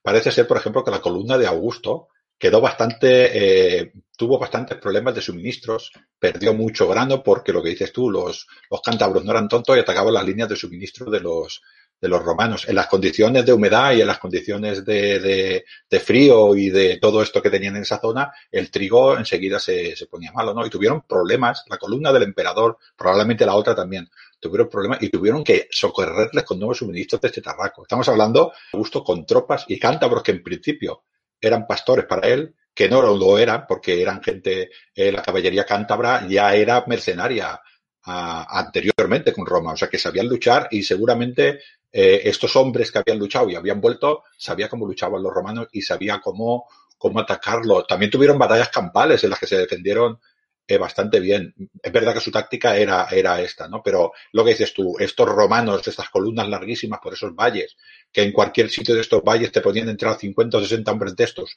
llegaban, te atacaban 5 o 6 minutos, se cargaban de los jefes y, y, desaparecían, y tú no podías encontrarlos porque, porque no conocías el terreno, ¿no? Lo pasaron, lo pasaron bastante mal. De hecho, Augusto eh, ya tenía una, en todo caso, tú seguramente sabes más la historia, no sé si la, si, bueno, es igual, ahora la explicas tú si quieres, ¿no? Eh, Augusto yo creo que tenía una, una, salud bastante débil, pero yo creo que de este disgusto eh, desapareció de allí, ¿eh? Sí, del disgusto, de las propias inclemencias del tiempo cuando llegaron a, la, a, los pies de la cordillera, ¿no? En ese año 26, después de perseguir a, a los eh, cántabros, de derrotarlos en batallas campales, porque ya te he dicho que sí que sí que luchaban en guerrillas los cántabros y hacían los asaltos a las columnas de provisiones. Está documentado que incluso se quedaron sin suministros y tuvieron que venir desde la Galia y desde Tarraco para llevarles suministros nuevos porque eh, no había nada que comer. Las tropas de Augusto, las todopoderosas legiones, se vieron un poco eh, afectadas por esa crisis, por esa pan, decir pandemia, carestía ¿no? de, provisiones. Y sí que es verdad que esto también lo defino muy bien en, la, novela, cuando eh, en el segundo, finales del segundo libro, tercero, ya en el tercero me parece que es cuando ya se, se, enfoca la, o la columna ya empieza a adentrarse en territorio cántabro, y describo allí muy bien una, un asalto a una columna, ¿no? Un asalto sorpresa una caída, una emboscada de esas que hacían los cántabros y la defino muy bien y el terror que sienten los propios legionarios, porque ellos esperan eh, enfrentarse a un ejército a campo abierto y no esperan en ningún momento que mientras ellos van en marcha, en columna, eh, que los cántabros eh, aparezcan de la nada y ataquen una zona o un punto concreto de la columna, que esto yo pienso que ha sido un poquito más invención mía, pero basándome un poco en la información que he conseguido encontrar sobre la, manera de combatir de los, de los cántabros, pues obviamente si te vienen tres legiones o dos o una legión entera que son cinco mil más los auxiliares, eh, evidentemente tú, si no tienes ese número de tropas como para enfrentarte a campo abierto, busca un punto donde les puedas atacar y haz un picotazo, ¿vale? Que vayan cayendo pues eh, 50, 60, 100, 200 guerreros que lancen, que ataquen y que, y, se, que se marchen. Y eso es lo que, lo que los romanos eran incapaces de, de asimilar, ¿no? Que, que, en ese momento, en esas circunstancias y con esa supremacía militar que tenían, que, que pudieran sufrirlo. Y, y, eso lo defino muy bien en la, en la novela, porque lo que quiero y lo que pretendo es eh, ver o transmitir el, terror y el pánico que sentía o que podía sentir un legionario cuando era atacado de, esta forma, ¿no? Porque ellos acostumbrados a combatir en campo abierto, en formaciones compactas y todo, pues cuando te atacan de manera individual, eh, pues oye, y por sorpresa, pues es, un blanco fácil, ¿no? Y, yo pienso que, que sí que acaban llegando a una batalla campal, definiré y explicaré una batalla campal en el tercer libro, una batalla bien planteada, con asedio, con eh, tropas de choque, con enfrentamientos de infantería, pero esto yo pienso que también es muy divertido. No divertido en el sentido, sino que, que vosotros como lectores o los que les lean la novela, pues puedan apreciar también eh, la importancia de estas pequeñas emboscadas que son eh, chulas y son bonitas de explicar y uno disfruta haciéndolas también, ¿no? Porque, oye, le da otro enfoque, ¿no? Claro, es que la, las todopoderosas legiones, estos hombres, tenían miedo. Cuando pasaban por esos valles, tenían miedo eh, eh, la moral de las tropas es una cosa muy importante para que los hombres avancen eh, y tenían miedo porque no sabían de dónde les iban a salir. No sabían si estaban bien delante, si estaban bien detrás, si estaban bien en medio y era imposible evitar evitar esas emboscadas. Yo he pasado por Asturias, he pasado por Cantabria y he estado por estos montes, ¿no? Vas, vas con el coche y tienes miedo, porque esa, esas montañas son espectaculares. Te se puede esconder ejércitos enteros y no los verías. Esta gente mirando hacia allí, sospechando de cualquier rincón, sospechando de, además con motivos, porque los cántabros, vuelvo a repetir, eran duros, ¿no? Y después otra cosa que tenían eran los, creo que se llaman opidum, ¿no? Eh, que se metían allá y hasta que no los matabas, esa gente no se rendía.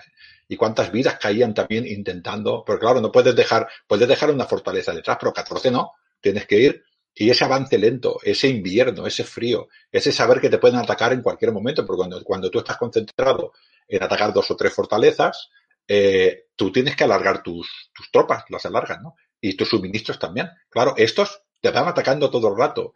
Eh, cuando tienen las tropas de refuerzo, seguramente siempre llegan tarde. Cuando llegan esas tropas de asistencia, los cántabros ya se han ido y se han escondido y han desaparecido. ¿no? Eh, estos les dan miedo, que la gente tiene que ser consciente. Yo lo, lo diría eh, para que la gente lo entendiera un poquitín, es como, como un ciego en una zona que no conoce. El romano estaría allí y no sabría por dónde le iba a venir. y era, no sabía nada. Y el de atrás se moría y él decía, ¿de dónde han salido? Vamos a por ellos, desaparecen. Es algo, tenía que tener miedo. Correcto, correcto. Y aparte que los asaltos a los Oppidum no eran sencillos. Los Oppidum, los Oppidum estaban en posiciones elevadas. Normalmente lo que se, los hacía bastante, que se ha documentado eh, arqueológicamente, es la construcción de varios campamentos alrededor del propio Oppidum. Se creaban campamentos, la legión o las legiones se dividían en varios pequeños campamentos y desde allí hacían el bombardeo. Eh, bombardeo no bombas, evidentemente, sino con proyectiles de catapulta, que eso sí que se ha encontrado muchísimos, muchísimos en los eh, restos de campamentos romanos y de ciudades, o lo que podría ser o haber sido un Una fortificación eh, en las alturas de Cántabra, se han encontrado pues los restos de proyectiles, ¿no? Desde eh, piedrecitas pequeñas de onda hasta eh, piedras más grandes de catapulta, y con inscripciones y con, y con todo, ¿no? Y eso sí que es verdad que nos denota o da a los arqueólogos, les da ciertas pistas de cuál era la manera de proceder. Evidentemente, si tú no puedes hacer un asalto directo, porque las dificultades son técnicas, estratégicas, eh, de espacio, pues lo que haces es un ataque masivo con proyectiles a distancia para intentar diezmar la moral de los que están dentro. Pero los cántabros eran expertos en aguantarlos. Eh, se ha demostrado que incluso en la segunda parte de la guerra, en esa segunda fase, en el monte Vindio creo que es, se refugian y prefieren perecer, es algo así como algo más mitológico tipo eh, Numancia, ¿no? Que eh, se encierran y prefieren morir de hambre o matarse a ellos mismos antes de que los, los romanos les capturen, ¿no? Y es verdad que también los legionarios romanos, después de tanto, tanto esfuerzo, pues evidentemente si llegaban a penetrar las fuerzas y las defensas de este monte Vintio, de, este, eh, de esta fortificación elevada, no iban a dejar títere con cabeza y evidentemente también iban a hacer esclavos porque ellos lo que buscaban también era conseguir población esclava, ¿no? Un poco de obtener recursos de... pero sí que es verdad que eh, estos cántabros eh, yo les admiro, evidentemente yo hago la, la, la, novela, la enfoco desde el punto de vista de, Roma, porque hay una conjura interna, eh, hay una trama interior aparte de la que es la de las guerras, la de la evolución lógica y normal del, trayecto, y, sí que es verdad que los, los cántabros pues son una población, los cántabros y astures, los astures fueron un poquito más eh, rápidamente absorbidos y vencidos por, por Carisio, eh, también gracias a una tradición que se tomó la capital de Lancia, etcétera, etcétera. Pero sí que es verdad que, que, los cántabros pues fueron un pueblo muy, muy, muy tozudo, muy valiente y que como tú has dicho bien, que yo creo que es la clave, conocían a Roma porque habían servido a las legiones romanas como tropas de mercenarias. O sea que eso es una ventaja táctica estupenda porque tú conoces a tu enemigo, ¿no? En cambio los romanos a ellos no los conocían tan bien, ¿no? No, no supieron enfocar tan bien esas batallas y por eso les costó tanto y tanto trabajo acabar con, con la revuelta y sofocar y, pasarían los años y en tiempos de Nerón, ya digo, ¿eh? todavía había cántabros dando un poco por saco. ¿eh? Sí, sí, para que la gente, la gente que conoce a Julio César eh, conquistó la Galia en nada. La Galia entera en nada. La península ibérica tardaron 200 años. Desde que vino eh, Cornelio Cipión hasta que acabó Augusto, estamos hablando de 200 años. ¿eh? Eh, y las guerras celtíberas del siglo II son espectaculares. Esta, estas guerras eh, de las cántabras son, espectaculares, ¿no? Y bueno, las públicas, ¿qué vamos a decir? ¿no? O sea, Numancia, la, la, Lusitania, con Viriato, que le costó mucho Numancia. En, en, Cantabria hubo muchas Numancias, pero muchas. La gente no se rendía, porque yo, me, yo me quiero imaginar que estos son eh, paradigmas de las personas, ¿no? Eh, los romanos tenían el paradigma del honor y esta gente tenía el paradigma de la libertad. Era mejor morir que no ser libre. Eh, con lo cual no entendían eso de ser siervo de nadie y por eso se mataban, ¿no? Eh, le hicieron mucho daño a los romanos y evidentemente los romanos, eh, podríamos decirlo hablando de la época moderna, los exterminaron, no quedaron cántabros. O sea, los cántabros, eh, luego ya, bueno, un poquitín más adelante ya hablaremos de ese enlace un poco, ¿no? Pero Agripa acabó con ellos, ¿eh? no dejó, no dejó a nadie, ¿no? Para que vean lo que, lo que quería decir antes de César. Mira, la, las, una, una de las legiones, una es la quinta o la Odae, que era la de, de César. La décima Gémina era la de César la Victrix, la Macedónica, la primera y la segunda Augusta. Después, si quieres, eh, eh, Sergio, recuerda esto de lo que pasó a la primera Augusta, porque igual la gente no lo sabe y se piensa que, que Roma tuvo problema de las águilas más tarde, ¿no? Y la novena hispánica, famosa donde, donde las haya, ¿no? Eh, todas estas legiones estaban leyendo, estaban luchando aquí y les costaron 10 años. Sí, sí, correcto. Sí, sí, no fue un, fue un, una guerra cruenta, larga, y los hombres que estuvieron sirviendo aquí siempre dijeron, o siempre, siempre dirían que, que fue una de las guerras peores en las que habían tenido, se habían tenido que ver envueltos, no, no solo por el, tiempo de guerra, sino los tiempos de paz, ¿no? Porque es que los tiempos de paz eran como, como podríamos decirlo, como bastante relativos, ¿no? Y siempre que hubiese un cántabro vivo, mientras quedase de un cántabro vivo, siempre había una revuelta a la que enfrentarse, ¿no? Y los cántabros, pues eso lo tenían muy claro, que la mejor manera de hacer sudar a Roma era acabar y a, atacar sus líneas de habituallamiento. Tú lo has dicho muy bien antes, ¿no? Eh, ya que hablas de las eh, guerras, de estas legiones ¿no? que participaron, evidentemente la, legión que yo he utilizado como, como escaparate para las, la novela es la cuarta macedónica. Fue la cuarta macedónica como podría haber sido eh, la quinta Laudae, la novena hispana o la sexta Victrix o, o, la décima Gémina o la veinte Valeria Victrix que llegó un poquito más tarde, ¿no? Eh, ¿Por qué la cuarta macedónica? Pues bueno, mira, fue la que me llamó más la atención. A ti te llamó cuando hiciste tu libro, ¿verdad? Que de las que participaron decidiste centrarte en la primera germánica. ¿O En la primera itálica. Itálica, perdón, la itálica que, pues mira, mm, yo claro, yo ya me mm, hice un listado de las legiones que, que sirvieron en aquel momento y dije, oye, pues mira, la cuerda macedónica como que me gusta, ¿no? Por eh, el numeral y por el epíteto, ¿no? De macedónica.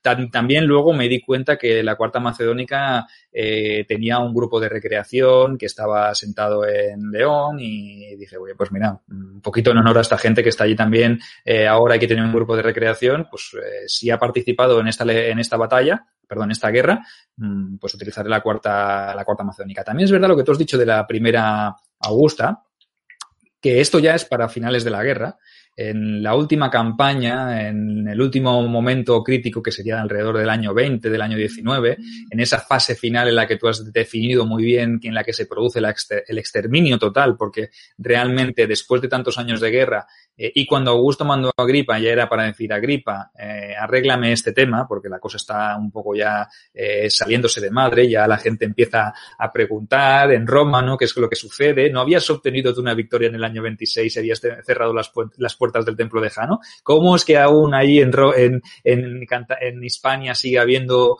eh, conatos de revuelta y tienes que tener tantas legiones estacionadas, ¿no? Yo imagino que también Augusto tendría que dar muchas explicaciones. Entonces, evidentemente envió a Agripa pues con la con el objetivo de acabar de una vez por todas, ¿no? Ya dicen, cuando llegue a Agripa ya es porque la cosa se va a acabar. Entonces, eh, sí que es verdad que cuando llegó, o justo antes, poquito antes de llegar, eh, la primera Augusta fue vencida, y no solo fue vencida por los cántabros, sino que eh, además les, robaron o perdieron el, el, águila de la legión. O sea que lo de Teotoburgo en el año 9 después de Cristo no fue la primera vez que se perdían tres legiones y tres estandartes y tres águilas. No, no. Esta, la primera Augusta, ya fue eh, derrotada y fue humillada, porque ya dijimos en su día, recordad, que perder el águila era perder todo, ¿no? Era perder el honor, perder eh, eh, la categoría de legión, perder el, el, nombre, ¿no? Era como la máxima humillación que podría sufrir una legión romana. Entonces, en este caso, incluso se dice que cuando Agripa llegó y cogió a los que quedaban de la primera Augusta, les dijo, pues como habéis sido unos cobardes, habéis subido, habéis perdido y habéis permitido que os roben el águila, a partir de ahora, lo de Augusta os lo voy a quitar, ¿vale? Y seréis la legión primera, por decir algo. ¿eh? Que ya era mucho que, llamaros legión. Yo imagino que en aquel momento el discurso de Agripa y Ángel. que, no, que no lo diezmara, que el diezmo era bastante importante. Estamos hablando de que se llamaban Augusta, Augusta en honor a Augusto, y que habían perdido el primer águila, el águila que había impuesto eh, Mario. Era, eso es un pecado mortal. ¿Me entiendes? Es, es muy exagerado, ¿eh? seguramente eh, Agripa ya iría con ganas de cargarse a los cántabros, pero después de esto yo creo que dijo, aquí no va a quedar, vamos, ni los niños, ni los viejos, ni los ancianos, ni nadie, aquí no va a quedar nadie. Evidentemente ya sabemos lo que le pasó a la primera, a la primera ex Augusta, ¿no? Que la enviaron a Germania y allí tuvo que ganarse otra vez el, el honor de, de ser, no sé, no sé si fue luego la primera germánica, ¿Sí? Sí, la, sí, sí, la primera germánica porque se lo ganó allí con, cuando, cuando se extendieron hacia, hacia Germania, ¿no? Pero Augusta ya no volvió a ser nunca más. Correcto, imagínate que te deshonren con eso, ¿no? Cualquier que te diga, oye, tú eres legionario, acabas de ser reclutado, te enviamos a la primera. Uf, hostia, la primera, pero la que era la Augusta, sí, sí, la que era la Augusta y que ahora no es nada, que es una legión eh, mancillada, podríamos decir. O sea, que era la legión apestada, que te enviasen allí a la primera y te dijeran, ahora chaval, vete allí a aquella legión. Yo imagino que nadie querría ir, o que seas legado o tribuno y te digan, uy, te ha tocado ser el legado de la primera. Y tú dirías, uf, sea, la legión sin nombre, ¿no? Sin epíteto. la legión sí, yo me, yo me imagino que el que, el que le mandara, porque tampoco podría decir que no, el legado, pues sería mucho legado, que te ha tocado, si Augusto dice te ha tocado, yo me imagino que cuando le llamaron al frente germánico dijo, vamos para adelante, o nos matan a todos, o recuperamos el honor, porque claro, es una vergüenza estar aquí. Y bueno, si le pusieron germánica, es porque se portó bien eh, las guerras, bueno, cuando, cuando hizo la expansión eh, de Roma hacia allí, pero que para que veamos lo importante que son estas guerras, todo, todo el, el, el desastre que, que, le pasó a Augusto, cómo se fue Augusto, lo que hablábamos del animal político, se fue, sí, celebró, bueno, creo que él no celebró el triunfo, le dijeron, oye, celebras el triunfo, y él le dio un poco de vergüenza, dice, no, un saludo, un saludo ya me está bien.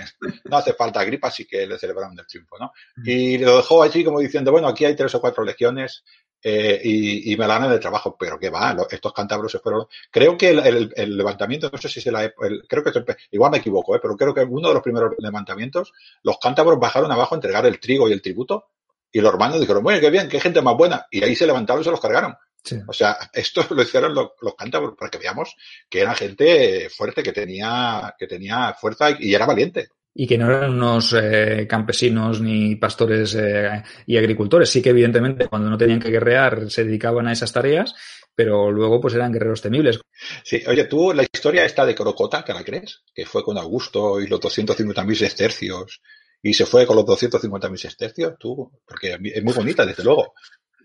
No sé, es que yo, claro, ya Corocota me parece que ya el nombre en sí ya indica que es algo como producto un poco de la leyenda, ¿no? De la imaginación, de todo. No sé si es verdad, no sé si, es, si no es verdad. Conociendo a Augusto, es posible que él sí que hubiese protagonizado ese ejemplo, porque eh, me parece que, que un hombre que baje a cobrar su propia recompensa y se presente en un campamento militar delante del propio eh, Augusto, pues ya, oye, ya por lo menos tú tienes que darle ese dinero, ¿no? Se lo ha ganado a pulso, ¿no? Entonces, eh, no sé si este Crocota existió, si es más bien eh, fruto de la necesidad de que haya también héroes, realmente también en las, eh, las mitologías, las tradiciones, eh, de todos los pueblos un poco más nórdicos, de, de influencia castrense, eh, etcétera, pues eh, perdón, castrense castreña, que es lo que es la influencia del norte, más cantábrica, eh, pues bueno, en estas, en estos eh, idearios, en estos, eh, podríamos llamarles, eh, como podría ser una Neida o podría ser una, una Odisea, ¿no? Pues siempre aparecen figuras un poco que rondan entre la realidad y la ficción. Sí que es verdad que los, los, las fuentes posteriores, las fuentes romanas, sí que hablan de un líder que, que pudo protagonizar el, el tema este, esta anécdota de que baje a, a cobrar y que Augusto le dé la, la propia recompensa por su cabeza, ¿no? Entonces, este tío qué valiente es. Ahora, ¿qué fue de Corocota? Es que existió realmente o no. Hay, no, hay una novela, me parece, una novela histórica que habla sobre Corocota, pero pff, yo es que tampoco lo puedo confirmar al 100%. Por eso yo, todo lo que me genere cierta duda, pues eh, no, lo, no lo pongo porque no, no me, no me transmite, porque ya sabes lo que pasa, ¿no? Que a veces metemos o queremos meternos un poquito en terreno pantanoso los investigadores, los que nos dedicamos a la, a la novela y todo, y a veces pues corres el riesgo de, de equivocarte o de que te salgan eh, gente que te critique porque eso no tiene una, eh, un peso o un rigor histórico eh, correcto. Entonces yo por eso pienso que Corocota pues está un poco ahí entre la realidad y la ficción. Es un personaje que era un poco... Sí. ¿no? Sí, yo también creo que, yo creo que también que es ficción, pero desde luego como historia es enorme, ¿eh? Sale el tío allí y dice, ah, que me estás buscando 250.000 sestecios son una burrada de dinero, ¿eh? Pero una burrada. Y el tío baja allí y dice, eh, que soy yo. Y claro, el Augusto, hombre, yo, igual sí que fue Corocota y se lo cargó. Y dice, no, no, yo lo he dejado. Eso también pudiera ser. Hombre, Dijo, que se, que se vaya con 200, que se vaya con 250.000 sestercios, joder, eso da para comprar muchas armas y mucho y mucha comida para resistir el, el asedio de Roma. No sé si, si es muy producente pagarle esa cantidad de dinero a, a tu enemigo para que pueda invertirlo no. en comprar armas y recursos. No sé, yo tampoco lo veo muy inteligente. Por no, no, yo, ta yo, tampoco, yo tampoco, ¿no? Yo que, quería ahora entrar en otro, en otro tema, no sé si hemos mirado un libro, luego, luego hay el, el guion, luego vamos a ver si nos hemos dejado algo, ¿no? Tema que quería poner con esto es que seamos conscientes de que una vez que fue, bueno, la verdad es que Augusto en su, en su confianza licenció legiones antes de acabar la guerra, ¿no? Pero bueno, empezó a romanizar, era consciente que tenía que romanizar la península y creó todas estas eh, ciudades que hemos dicho al principio en las presentaciones, ¿no? Todos estos veteranos se fueron a Merita Augusta, a César Augusta, se fueron a muchísimas ciudades y esto ya es lo que hablábamos del ánima político, romanizar la, el ejército, un romano con una cierta cantidad de dinero. Yo le doy unas tierras para que se establezca allí. Con lo cual él se casará probablemente con gente de por aquí y todo esto genera un vínculo y estos querrán ser, ¿qué? ¿Qué querrán ser? Romanos. Sí, sí, correcto. Augusto supo jugar muy bien su papel y a medida que él se encargaba de conquistar, pues también se encargaba de romanizar. Romanizar, pues construyendo todas esas ciudades que hemos nombrado antes, ¿no? Desde eh, a lo largo de todo el conflicto y todo lo que duró, incluso posteriormente, una vez acabada, también se instauraron eh, guarniciones, la propia Legio, que es León, la ciudad de León, también fue una construcción basada en un inicio campamento militar que acabó um, desarrollándose como una ciudad. Eh, Augusta, que es el actual Braga, Lucus Augusti, que es, Lugo, eh, Caesar Augusta, Emérita Augusta, todas estas ciudades, todas estas eh, construcciones, pues fueron una manera de romanizar, evidentemente utilizando a los legionarios pues como eh, propios eh, elementos de, romanidad y de romanización, porque realmente eh, una vez eh, se licenciaban, pues se establecían en la zona que habían pasado mucho tiempo y se habían conocido por sus mujeres o sus concubinas, etcétera, y podían contraer matrimonio, pues evidentemente todo era un, un elemento de continuidad, ¿no?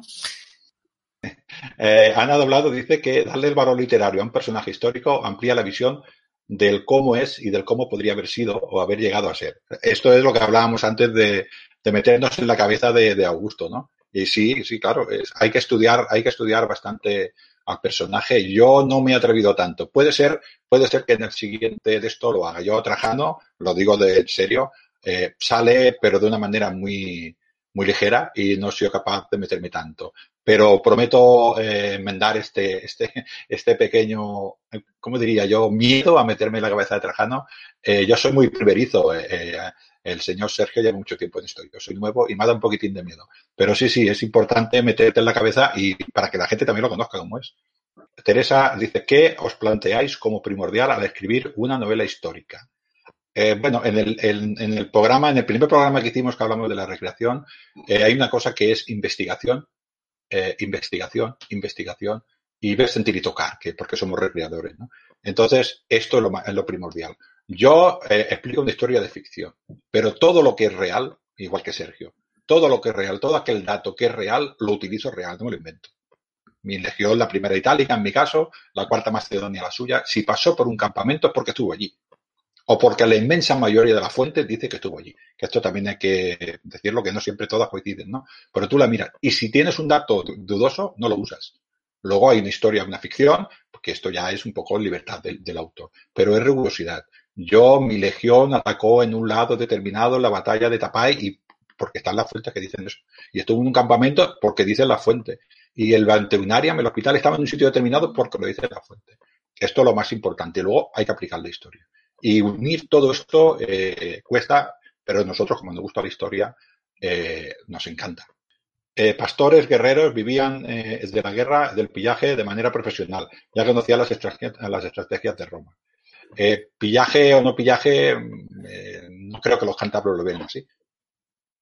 yo creo que era una sociedad bastante más jerarquizada de lo que nosotros nos pensábamos. Tenían señores de la guerra porque si no, no hubieran podido dudar. Tenían una, un seguro que tenían clases de campesinos, seguro que tenían clases de señores de la guerra, entre comillas, no quiero decir, pero feudales, una estructura en la cual había unos reyes, unos reyes no, unos, jefes de la tribu y estos organizaban, porque esta idea que tenemos que los bárbaros eran bárbaros, eran no, no, esto seguro que estaban estructurados. Tú no lo aguantas de año, 10 años a Roma siendo campesino y que te dediques al pillaje. Tienes que estar organizado. Estos hombres cuando se escondían tendrían que tener comida, alguien se la tenía que dar, armas, en algún sitio la tenía que esconder. 50 hombres que van a robar no pueden con 5.000 de una legión. Tienen que tener una, una, formación militar, tienen que tener una estructuración, una jerarquización, una cadena de mando, unos órdenes. Eh, yo estoy totalmente de acuerdo con lo que dices, ¿no? Decir bandidos o salteadores me parece una cosa muy genérica y yo ahí coincido con lo que dice Ángel, ¿eh? con todos mis respetos para Ana, ¿eh? que yo entiendo que a lo mejor esto es lo que la tradición ha intentado hacer llegar, pero también es verdad que los romanos los definirían como bandidos y asaltadores, pero lo que ha llegado hasta nosotros, lo que eh, hemos podido estudiar sobre estas poblaciones celtíberas o celtas, mmm, nos indica todo lo contrario, ¿no? Una estructuración y una complejidad social tan importante, como dice Ángel, que permita tener una estructura capaz de mantener una guerra de 10 años contra, contra un enemigo tan temible como Roma, ¿no? A ver, la, la visión que tenemos desde, el, desde muchísimos, eh, de muchísimas eh, países, de muchísimos pueblos, es la visión romana. Y los romanos eran los civilizados y los demás eran bárbaros. Y los bárbaros, pues, iban todos con pantalones y con el pecho descubierto y tenían barba y, ya está. Y le daban vino a las mujeres. Y todos eran bárbaros. Y esta es la visión que tenemos todos nosotros de todo aquel pueblo con el cual se enfrentaba Roma. Y no es cierto, los partos no eran así, los dacios de muchos años más adelante no eran así, algunas tribus de britanos tampoco, algunas tribus de germanos tampoco, África tampoco era así, los egipcios tampoco eran así, pero desde los griegos, por ejemplo, tampoco eran así, pero desde el punto de vista romano también eran bárbaros, ¿no? Entonces, bueno, hay que, hay que hilar un poquitín fino.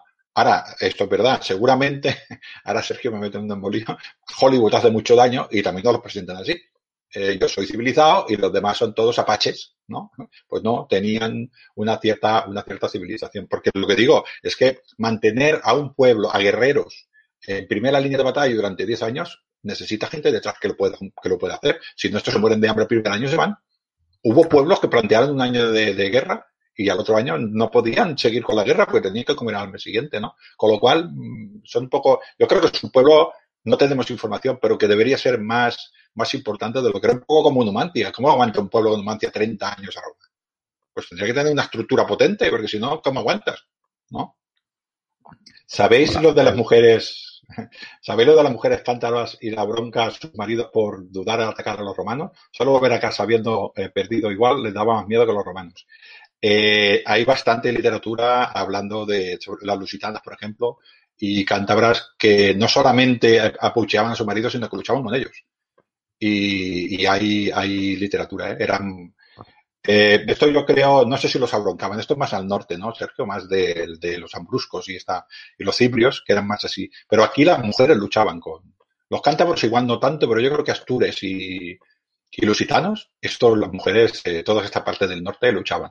En Braca, que has hablado, eh, no me acuerdo muy bien dónde lo leí, pero lo dice que las mujeres luchaban con, luchaban con los maridos, luchaba todo el mundo. Yasmín nos dice totalmente, aunque aún es un tema que hay que profundizar sobre, sobre la estructura de los pueblos de la Céltica hispánica. Si, queremos, si tenemos constancia en algunas inscripciones de los de un princes o magistratus en la cabeza de los clans, claro. Eh, tienen que tener una estructura porque es que, vuelvo a repetir lo que he dicho antes, si yo no tengo una estructura piramidal que organice, yo no puedo tener un ejército movilizado eh, tanto tiempo, ¿no? En Numancia estuvo movilizada contra Roma muchísimo tiempo y tenía mucha gente sometida alrededor. Pues hay que tener esta idea, no son, no son zulus, que nos entendamos, no son tribus que viven así. Estamos hablando de pueblos ya un poquitín eh, preparados. ¿eh? Yo creo que, hombre, no están como los romanos, evidentemente, porque no podía ser, pero hay que tener claro que los celtas no. Es que los romanos, eh, vemos todo desde el punto de vista de los romanos. Los romanos llegó Julio César en, en el Bellum Galia, en, la guerra de la Galia, llega, llega ya la Galia Cisalpina, la pasa y dice, uy, llega la Guitania y dice, estos también son galos. Y todos son galos. Claro. y, llega aquí Ibero, ah, pues todos Iberos. Y estos parece que se parecen un poco más a los celtas por ser Iberos. Pero uno, uno que estaba en Numancia que tendría que ver con uno que estaba en, yo qué sé, en Lucus. pues bueno, pues nosotros lo vemos igual por, por influencia de ellos. Y probablemente ellos también lo vean igual. Y así se llevan estas sorpresas. ¿Puedes leer lo que te ha puesto Maribel, que es una flor para ti? Sí. Mira, dice Maribel Bofil, dice Sergio, tus libros se venderán por las portadas tan chulas que tienen. Muy bien. ¿Se me escucha bien ahora, Ángel? Esto se escucha un poco mejor, sí, sí. Eh, lo de jugar un libro por la portada y superar expectativas a mí me pasó. Ah. Ah, eso, es importante, ¿eh? que la portada dicen, dicen los grandes analistas de, de que se dedican al estudio de, de, cuando nosotros hacemos la promoción de nuestros libros, que es muy importante que la primera impresión sea buena.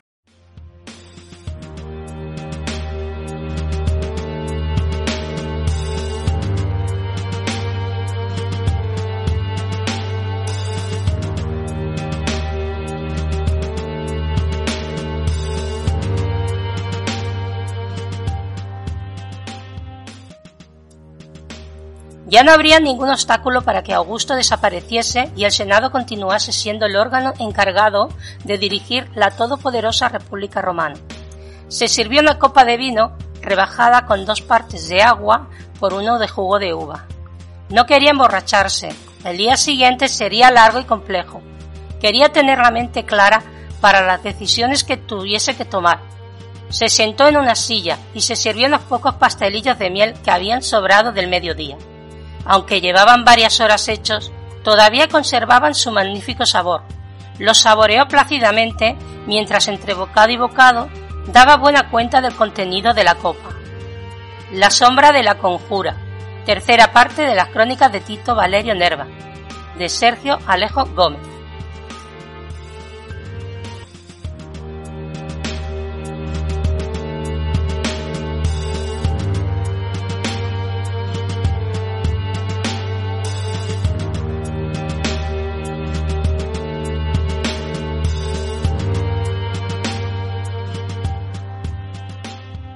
Eh, y así quieres, pues ya hablamos del, de lo que me habías dicho antes, ¿no? De la, hiciera una sinopsis, Ángel, de la, de la saga. Sí, eh, sí, Sergio, lo que te decía era que he visto, he visto en tu, en el guion que pone aquí es lo de la trama, y la introducción de la trama en el marco global y, eh, y tal. Exactamente qué, qué pasa, qué trama es. Háblame, háblame de la trama del libro, o sea, no de las guerras cántabras y no de Augusto, sino el libro, los tres libros tienen una trama, ¿no? Que es pero evidentemente no me la expliques, sino háblame de ella. Bueno, como si no te las hubieses leído y como si te las quisiera vender, ¿no? ¿Me estás diciendo más o menos? Muy bien. ¿Qué, qué puede pasar para que los libros estos sean tan interesantes? Bueno, pues eh, a ver, esto es muy sencillo. Lo voy a, intentar sintetizar eh, con estas portadas tan chachis y tan chulis que han quedado, eh, que son para Maribel muy importantes, para mí también lo son. Yo pienso que sí es fundamental entrar al, al lector por la portada, es muy importante para que el lector quiera tener la curiosidad de, de ver su interior y que cuando se encuentre el interior, pues aún diga, hostia, pues eh, va acorde con lo que es la portada, que eso es la intención, ¿no? Que los, los lectores nos, eh, nos lean pues por, porque sean atraídos primero por la portada y luego por la historia, que en verdad el contenido del libro puede ser buenísimo y si la portada eh, no engancha hay muchos que no clican y no me van a comprar, que es una lástima, ¿no? Que, que muchos libros buenos se pierdan porque la gente no le da una oportunidad porque no tenga una portada que sea espectacular. Bueno, en este caso la mía no es que sea espectacular, pero está muy bien conseguida. Y ahora os voy a hablar un poquito de la trama, ¿no? Y la trama es muy sencilla. Eh, habla de Tito Valerio Nerva, de un legionario de la Cuarta Macedónica y de su llegada a Hispania para combatir en estas guerras cántabras.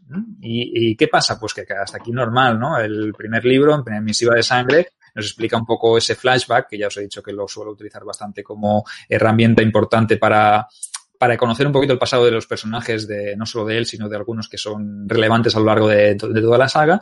En el primero nos lleva a Actium, o sea que la novela empieza con, con Actium, o sea, ni más ni menos que la adrenalina a tope, empiezas a tope, ¿no? En el primer, en el primer libro. Y bueno, luego vuelve un poquito al año 27 y nos explica un poco la llegada de la Legión, de la Cuarta Macedónica a Tárraco y, bueno, la preparación para ir hacia el frente, donde está Augusto esperando que lleguen todas las legiones para empezar la campaña.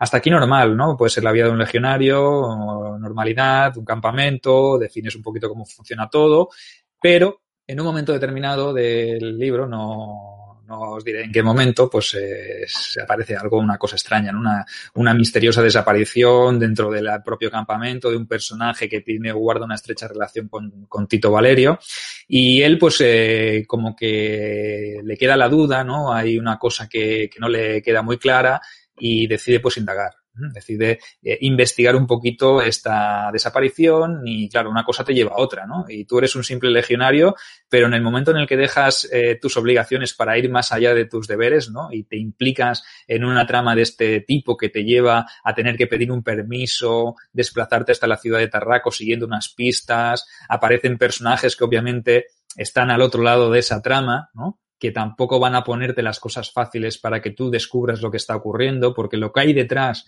es mucho más grande de lo que tú te puedes imaginar, como un simple soldado, ¿no?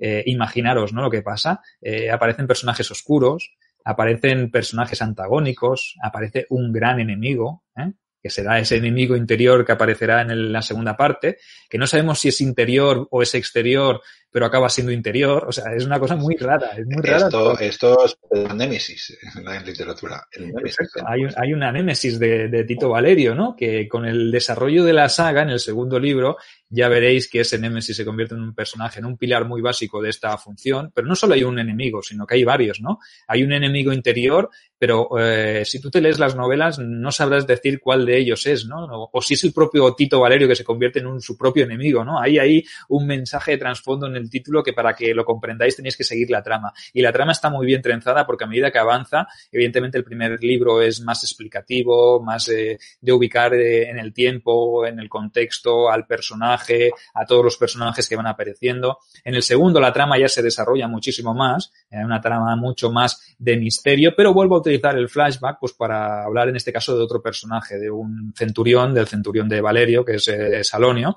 y hablaré de un pasaje histórico que ocurrió en tiempos de cuando Octaviano hacía eh, sus pinitos de, combatiente y en su guerra Iliria, ¿no? En su campaña Iliria, y ahí explicaré pues el asalto a la, a la fortaleza de Metulo, ¿no? Una un asedio que está documentado en el libro de Adrian Goldsworthy que me pareció súper interesante y allí pues os explicaré un poquito más hazañas bélicas y por cómo Salonio convirtió, se acabó convirtiendo en, en, centurión y la figura de Augusto también porque aparece, porque aquí Augusto en este, en este asalto a Metulo juega un, papel muy importante, ¿no? Podríamos decir que hasta el punto que puede llegar incluso a ser cómico en ciertos momentos, ¿no? Pero bueno, oye. Otra vez casi vamos a decir así para que la gente lo busque, igual se juega la vida y todo. Correcto. Algo que nadie podía llegarse a imaginar, pero que a lo mejor no hubiese habido tampoco guerras cántabras. Si Augusto en Metulo, pues hubiese tenido menos suerte de la que, de la que llegó a tener. O sea, que imaginaros, ¿no? Es un episodio anecdótico curioso que a mí me, me gustó eh, repescar y aproveché pues para meter una cuña aquí con un flashback con, con Salonio, que es el centurión, el oficial al mando de la centuria de, de Tito Valerio, ¿no? Y en el tercero, en el tercer libro, en La sombra de la conjura, como ya dice el título en sí, que da, uff, dice, hostia, ¿cómo estará la trama para que le pongan la sombra de la conjura en esta tercera parte? Pues imaginaros, ¿no? Eh, un giro dramático de los acontecimientos, ¿no? Se puede ahí un, un, bueno, un, personaje que hasta entonces había sido eh, enemigo interior, pues pasa a ser, eh, bueno, es que no quiero decir nada más porque ya estoy dando demasiadas pistas. Yo, yo pienso que la trama, y toda la trama y la conjura y toda esta conspiración va encaminada a acabar con, con Augusto, ¿no? Por parte de sus rivales eh, políticos.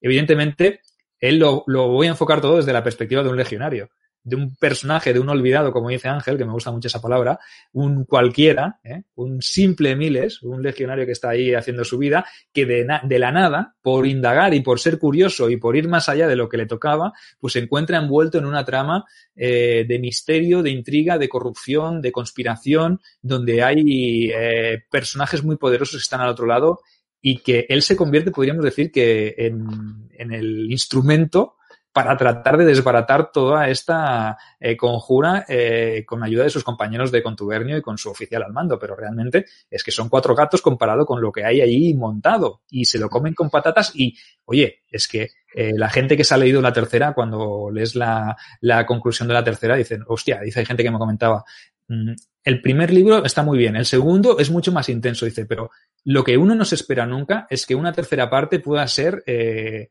eh, tan, tan, tan extraordinaria. O sea, que la gente se ha quedado maravillada con la, re, con la resolución, con esa tercera parte, el giro dramático que dan todos los acontecimientos, eh, eh, todo lo que pasa, todo lo que sucede, la intensidad de todo. Entonces, oye, yo estoy súper orgulloso y súper contento de que eh, las opiniones de, de, la saga, de la trilogía, eh, hayan llegado a ser tan positivas y obviamente la gente lo recomienda. Tienen muchísimas lecturas, eh, por desgracia tiene muchas descargas piratas también, que eso es lo que me jode, pero realmente contra eso no podemos hacer nada, que si se descarga también quiere decir que es interesante y que, que bueno, pues que por el precio que tiene tampoco eh, vamos a salir de pobres, eh, que ya lo hemos dicho antes, que, a ver, tenéis en oferta el primer libro, Misiva de Sangre, por solo 2,99 en versión digital.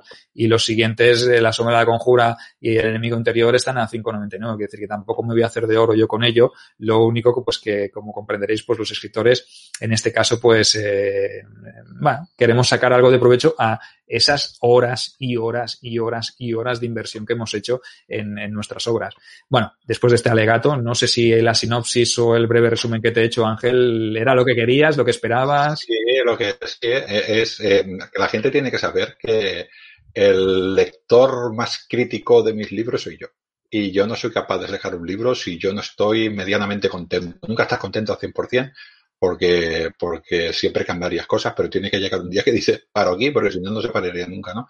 Pero nosotros somos los más eh, exigentes eh, cuando salimos, y si no estamos contentos, evidentemente no publicaríamos eh, el libro, ¿no? Por lo que veo, eh, a ver si lo puedo resumir un poquitín, ¿no? Esto es una mezcla entre novela histórica, pero también hay algo aquí de novela, de novela negra, ¿no? Sí, Sí, sí, he querido fusionar un poquito los dos géneros porque yo pienso que es importante, tú lo has dicho antes, ¿no? Definir la parte de contexto histórico, la parte de, de, de historia y darle una trama que sea suficientemente interesante como para captar la atención del, del público, ¿no? Entonces, si tenemos eh, el cóctel de mezclar proporcionalmente la parte de, de, novela histórica y la parte de trama, en este caso hay trama política, hay trama eh, policial, hay trama bélica, porque también mezclo todos los componentes, entonces es un poco una, una mezcla una fusión de géneros, podríamos decir, y lo que sale de esto es un producto eh, que tiene componentes de todo tipo, tiene tramas y tiene subtramas, que yo pienso que eso es fundamental para captar la atención, porque aunque haya una trama principal, un hilo conductor que sea las guerras cántabras, eh, sí que eh, él, es verdad que Valerio tiene que hacer su papel como legionario, pero dentro de ese papel, pues tiene que eh, afrontar diferentes, eh, podríamos decir, adversidades. En este caso, una es una conjura, luego tiene partes o subtramas de esa conjura porque hay personajes que están en un momento en un lado, luego están en otro, o sea que hay muchas maniobras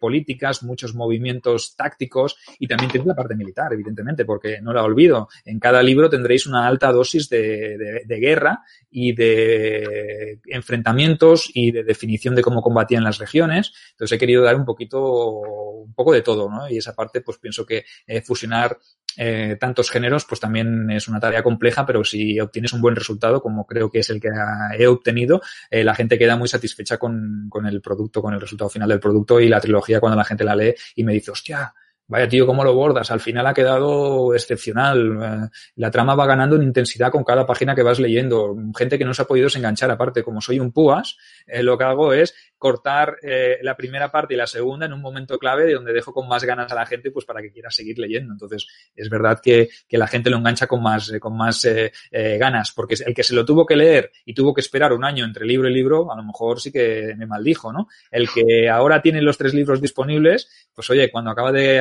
de leer el, primero, pues inmediatamente se compra el segundo y se pone a leer el segundo. Entonces, eh, no tiene por qué perder el hilo de la, de la historia. Sí, sí, yo esto no me gusta mucho, ¿eh? a mí esperar tanto tiempo, pero bueno, no, si merece la pena el libro, pues se hace, ¿no? Eh, quisiera, has hablado de un olvidado, ¿no? A ver si la imagen que digo es correcta, ¿no? Cuando tu protagonista, el Tito Valerio, se presenta en Tarraco a ver la trama, no podría ser, te lo digo desde el punto de vista de él, ¿eh? Y la complejidad de la trama. No sería como yo, por ejemplo, en una clase de mecánica cuántica, que no sabría lo que me están diciendo, no entendería todo lo que está pasando aunque me lo explicaran, digo, ¿qué me estás diciendo? No soy capaz de entender esta complejidad. Bueno, cuando se presenta en Tarraco ya es un legionario curtido porque han pasado cinco años desde Actium, casi, ¿no? Pero cuando él eh, entra en Actium sí que defino muy bien la llegada a las legiones y como un soldado que se acaba de alistar pues se encuentra en un momento complejo, en un momento de guerras civiles, en un momento álgido y sin formación y sin nada pues lo envían a, a una cubierta de una nave, ¿no? Y se encuentra pues en una situación bastante complicada eh, primero que se ve que tiene problemas para en los mareos en las cubiertas de los barcos, entonces es un hombre que ya tiene un hándicap eh, ya de, de, por sí. ¿A, ¿A, quién conozco igual? Conozco a alguien igual, creo, ¿eh? Correcto. Entonces, todos los personajes también que llevan o que definimos los autores, pues también tienen una parte, una parte nuestra, ¿no? Para esto no, de esto no nos, no nos podemos escapar, ¿no? A la hora de definir los personajes que, que aparecen en nuestras novelas, no sé si te pasa a ti, Ángel, también tomamos algo prestado de nuestra personalidad, de nuestra manera de ser, de nuestros defectos, de nuestras virtudes. Entonces, aquí en este caso, pues Tito Valerio tiene eh, algo de mí, como lo tiene el, centurión Salión, Salonio, como lo tendrá eh, Cayo Sexto, como lo tendrá también eh, Apio Flavio, varios de los personajes que salen en la, en la, saga. Pero sí que es verdad lo que me decías, que, que sí que es verdad que te lo encuentras y aquí defines muy bien, o quiero definir muy bien, el, momento en el que Tito Valerio pues, se encuentra en, el fregado, ¿no? Y eso es muy importante porque lo que he intentado transmitir son las, sensaciones y cómo lo podía vivir un hombre cualquiera en una situación que era tan grande, ¿no? Eh, como puede ser el propio Actium. Eh, otra cosita que creo que, los oyentes es, todos nosotros, tanto tú como yo, hemos optado por la autoedición. Yo, lo, yo al principio me lo planteé un poquitín, ya lo tenía bastante claro de hacer autoedición, pero tuve una conversación contigo ya me acabo de convencer. ¿no? Esto de depender. Tú también optaste, al principio no era así, pero después eh, has optado por ser indie, que sería, ¿no? Te lo haces tú todo, la promoción, el libro, la distribución, todo. ¿no? Esto es, yo, yo porque me lo creo que tenía que ser así. ¿Tú esto por alguna experiencia No hace falta que la expliques en concreto, pero alguna desagradable. Bueno, Sí, en principio ya te digo que, que el, objetivo, el sueño de cualquier autor es que te publique una editorial, ¿no? A ver, no vamos a engañarnos, no es el objetivo primordial que tenemos. Entonces yo cuando escribí el primer libro y el segundo los autoedité eh, con círculo rojo y la experiencia fue buena. Lo que pasa es que tienes que comer los ejemplares que te compres y luego los tienes que distribuir y los tienes que pagar. O sea que si no los vendes te los comes, ¿no? Entonces, eh, luego cuando me vino la oportunidad de una editorial que me reeditó la primera y la segunda parte, me publicó la tercera, me publicó la trilogía completa, pues oye, pues también no es una que sea una editorial muy importante ni muy relevante, pero ya piensas que hoy has conseguido el objetivo, ¿no? Por lo menos eh, que una editorial te publique y hacerte un cierto renombre, aunque no seas un primera espada, pero te sirve pues para hacerte un poquito de, de camino, ¿no? Y de, y de currículum pero con el tiempo pues te das cuenta que no es oro todo lo que reluce. Y por eso te expliqué yo mi experiencia y cuando me comentaste que querías publicar yo y que tenías una editorial que era una editorial de estas de autoedición, ¿no? Que vas a medias y que tienen sus historias, pues yo te comenté, uff, mmm, mi experiencia con la editorial, una editorial que te hace la tirada completa, no ha sido muy positiva. Yo realmente no puedo decir que sea satisfactoria 100%. Y lo primero es pues porque realmente una vez te publican, hasta luego, Lucas, ¿no? Ahí te quedas y te buscas la vida. Yo me he tenido que buscar la vida con mis novelas. Entonces, si, si ya de por sí eh, llega así y hace, tienes todos estos inconvenientes, ¿por qué no tirarte tú mismo a la palestra y volver a la, a la autoedición? Y fue, entonces fue cuando descubrí la plataforma de Amazon. Realmente mmm, vale la pena mmm, insistir en el tema de que las editoriales yo pienso que están equivocando con los, eh, los autores, tendrían que potenciar muchísimo más eh, el formato digital, por ejemplo, confiar en el formato digital que se vende muchísimo más que el formato papel. Eh, no es vender un libro a 20 euros y que el autor se quede dos y yo me quedo 18. No, no, a ver, que no se trata de eso. No se trata de llenarse los bolsillos, se trata de tener visión de futuro. Y en este aspecto, aparte que los porcentajes que te da Amazon como, eh, como autor son más elevados, la visibilidad es muy grande, eh, la capacidad de promocionar es muy grande y el trabajo pues es bastante relativamente sencillo ¿no? de, de, publicar. Entonces yo la experiencia eh, me ha llevado a, a la conclusión de que lo que puedas hacer tú no se lo delegues a otros y los demás quieren sacar siempre tajada de tu trabajo, eh, pues por lo menos que la tajada sea mínima y que si la experiencia y las herramientas y los recursos que te da en este caso Amazon son positivos y son suficientes y son más que loables, pues oye, adelante, no sé qué opinas tú Ángel, yo es lo que veo, la experiencia sí. es esa. Yo, al principio me salió esa oportunidad de publicar, no llegué a publicar con ellos, primero porque hablé contigo y después porque también era bastante, me preocupaba bastante eso de perder el control de las cosas y de la información, ¿no? Y yo además, eh, ya he dicho muchas veces que soy profesor de taller y los profesores de taller somos autodidactas y, aprendemos muchas cosas solos a base de, nosotros, ordenador, probar, probar, probar hasta que nos sale la cosa, ¿no? Y, y es una, es una manera de, de hacer. Yo lo mismo que tú descubrí lo de Amazon, el Crazy Space anterior, pero bueno, yo ya directamente me fui a Amazon y, y bueno, pues te tienes tú que promocionar, pero como disfruto tanto de, he aprendido todo esto que estamos haciendo ahora, Sergio, no deja de ser promocionar, ¿no? Eh, pero aprendes. Eh, luego he aprendido a hacer las portadas, que también me las hago yo. Eh, he aprendido eh, todo el tema del, maquetado, que tampoco lo sabía. Eh, todo, todo lo hago yo y todo para mí es un aprender y todo, todo lo que es aprender y todo lo que hago yo, pues, eh, pues me, me satisface. Y por eso ya no me metí precisamente porque ya, yo ya no estaba convencido, la verdad. ¿eh? Pero he, hablado con personas, tengo en mi familia, tengo una persona que, que escribe y ha publicado un libro y han hecho bastantes ejemplares y no sabe nunca lo que ganan ni lo que deja de ganar y cuando le dan, le dan y tampoco lo justifican mucho, no tiene ningún control sobre el libro, lo ha perdido durante cinco años en este caso, podrían haber sido siete, pero bueno, fueron cinco años, y, no sabe nunca, no, porque no tienes el control. En Amazon no pasa eso, tú tienes el control, lo quitas, lo pones, lo añades, le dejas de añadir, y bueno, yo para mí es porque a mí me, me, va muy bien así, porque además me ha aportado un montón de cosas. Yo todo lo que he aprendido de edición de gráfica, de maquetado, de, de, de, de todo, todo, todo esto que estamos haciendo ahora, todo esto viene eh, de, de toda la divulgación que tenemos que hacer porque nos tenemos que promocionar esto es un disfrute, yo me lo paso pipa. Sí, sí. Realmente yo sí tengo algo que alegarle a Amazon es eh, eh, bueno, pues que, que, es difícil competir contra tanta gente, ¿no? Pero que sí que es un escaparate muy grande, ¿no? Eh, por contra, no tengo ningún reproche, se han portado muy bien. A ver, evidentemente son una multinacional, evidentemente habrá gente que dirá, es que Amazon explota a sus trabajadores ya y los escritores no nos explotan a las editoriales y nos dan un 10% de las regalías cuando el trabajo que hacemos es el 100%. Nos mereceríamos quizá un poquito más de reconocimiento. Entonces yo desde aquí quiero hacer un alegato a las editoriales y decir que los escritores invertimos muchísimo tiempo de nuestras vidas, muchísimas horas de nuestras vidas, dejamos de hacer otras cosas por hacer esto. Evidentemente es nuestra pasión, pero lo mínimo es eh, recibir una, una recompensa eh, acorde a los méritos y al sacrificio que has hecho. A nosotros nos encanta divulgar. Eh, nos encanta participar en podcasts, nos encanta hacer nuestros directos y pasárnoslo bien y hablar sobre un montón de cosas. Pero también nos gusta escribir y nos gusta que la gente nos lea. Y sobre todo lo que hacemos es que la gente disfrute, lo que queremos es que la gente lea eh, y disfrute con nuestras obras. No pretendemos que ser un tostón ni ser un aburrimiento. Y oye, mm, en este caso, pues yo pienso que Amazon es una herramienta muy, muy potente. No sé si, y ahora, de, después de hacer esto del alegato, todas las editoriales harán una plataforma y se reunirán y irán contra mí y me pondrán un pleito. Pero bueno, es la verdad. yo pienso que muchas veces. No, eh, yo, mm, bueno, yo es una manera de, verlo. ¿eh? Yo, yo, me lo hago todo. Pero es que no en los libros, en todo. Yo, eh, mis clases me las, yo las primero antes las hago yo, yo solo y aprendo yo y me equivoco yo y rectifico yo y, y todo lo que tú has llegado al número uno porque lo has hecho tú todo, todo, Sergio. El mérito es todo tuyo.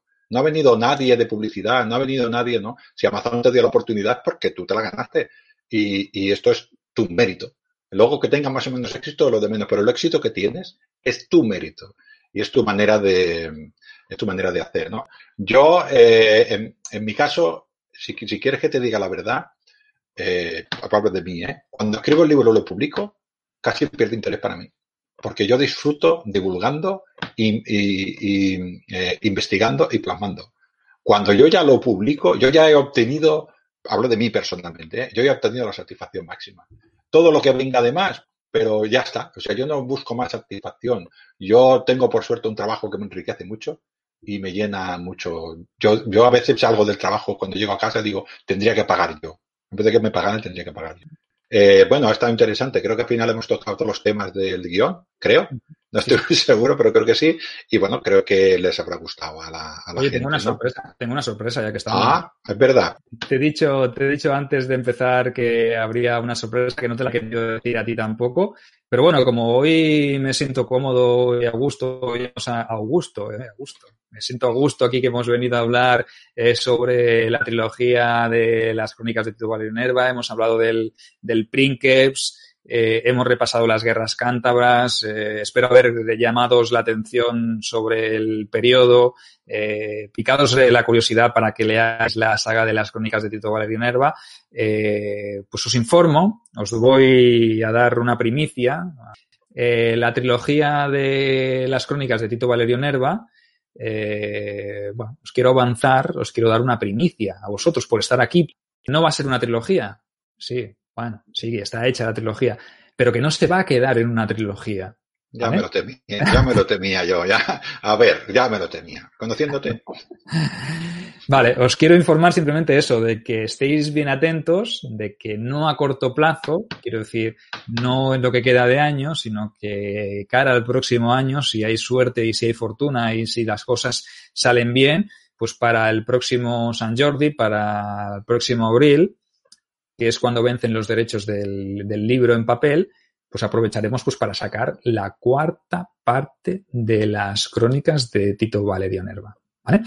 Eh, de momento, lo único que os puedo decir es, eh, bueno, por ejemplo, os puedo dar un título. No sé si tú lo harías, Ángel, ¿sí o qué? ¿Se lo merecen? Bueno, provisional, delante, pon provisional, porque sí. estas cosas son vivas, ¿eh? Sí, puede cambiar, puede cambiar, evidentemente, pero el, título que, he elegido, que estoy barajando para este, que tiene ya todas las papeletas para ser el título oficial, es El escudo del cónsul. Las crónicas de Tito Valerio 4. El escudo del cónsul. Muy bien, muy bien, me, ha gustado. Voy, voy, a, antes de despedirnos, te voy a hacer la pregunta que te he hecho al principio, ¿eh? que justamente, ¿para qué te metes en estos líos? oye, porque a uno nos, pues somos masoquistas porque nos gusta, ¿no? Y, bueno, yo, es que disfruto muchísimo. Tú, para qué te metes, ¿no? Si, si aquí una semana o dos semanas vamos a hablar de tu, de tu saga de, de Lignum, ya os avanzo también, eso que, y lo mismo que hemos hecho hoy hablando sobre Augusto y sobre las crónicas de Tito Valerio Nerva, eh, os invitamos a que estéis atentos porque la semana que viene o la próxima eh, hablaremos sobre Lignum, eh, sobre la saga, sobre la trilogía de, de Lignum, sobre la época de Trajano y sobre todo más, más temas sobre literatura y novela histórica, que es lo que, lo que queremos eh, traeros, ¿no? Estas experiencias personales nuestras, enseñaros también nuestro producto, que oye, tontos no somos, también tenemos que promocionarnos, y invitaros pues que que sumerjáis en unos periodos eh, bastante interesantes de la historia de Roma, tanto de la época de Augusto como de la época de Trajano.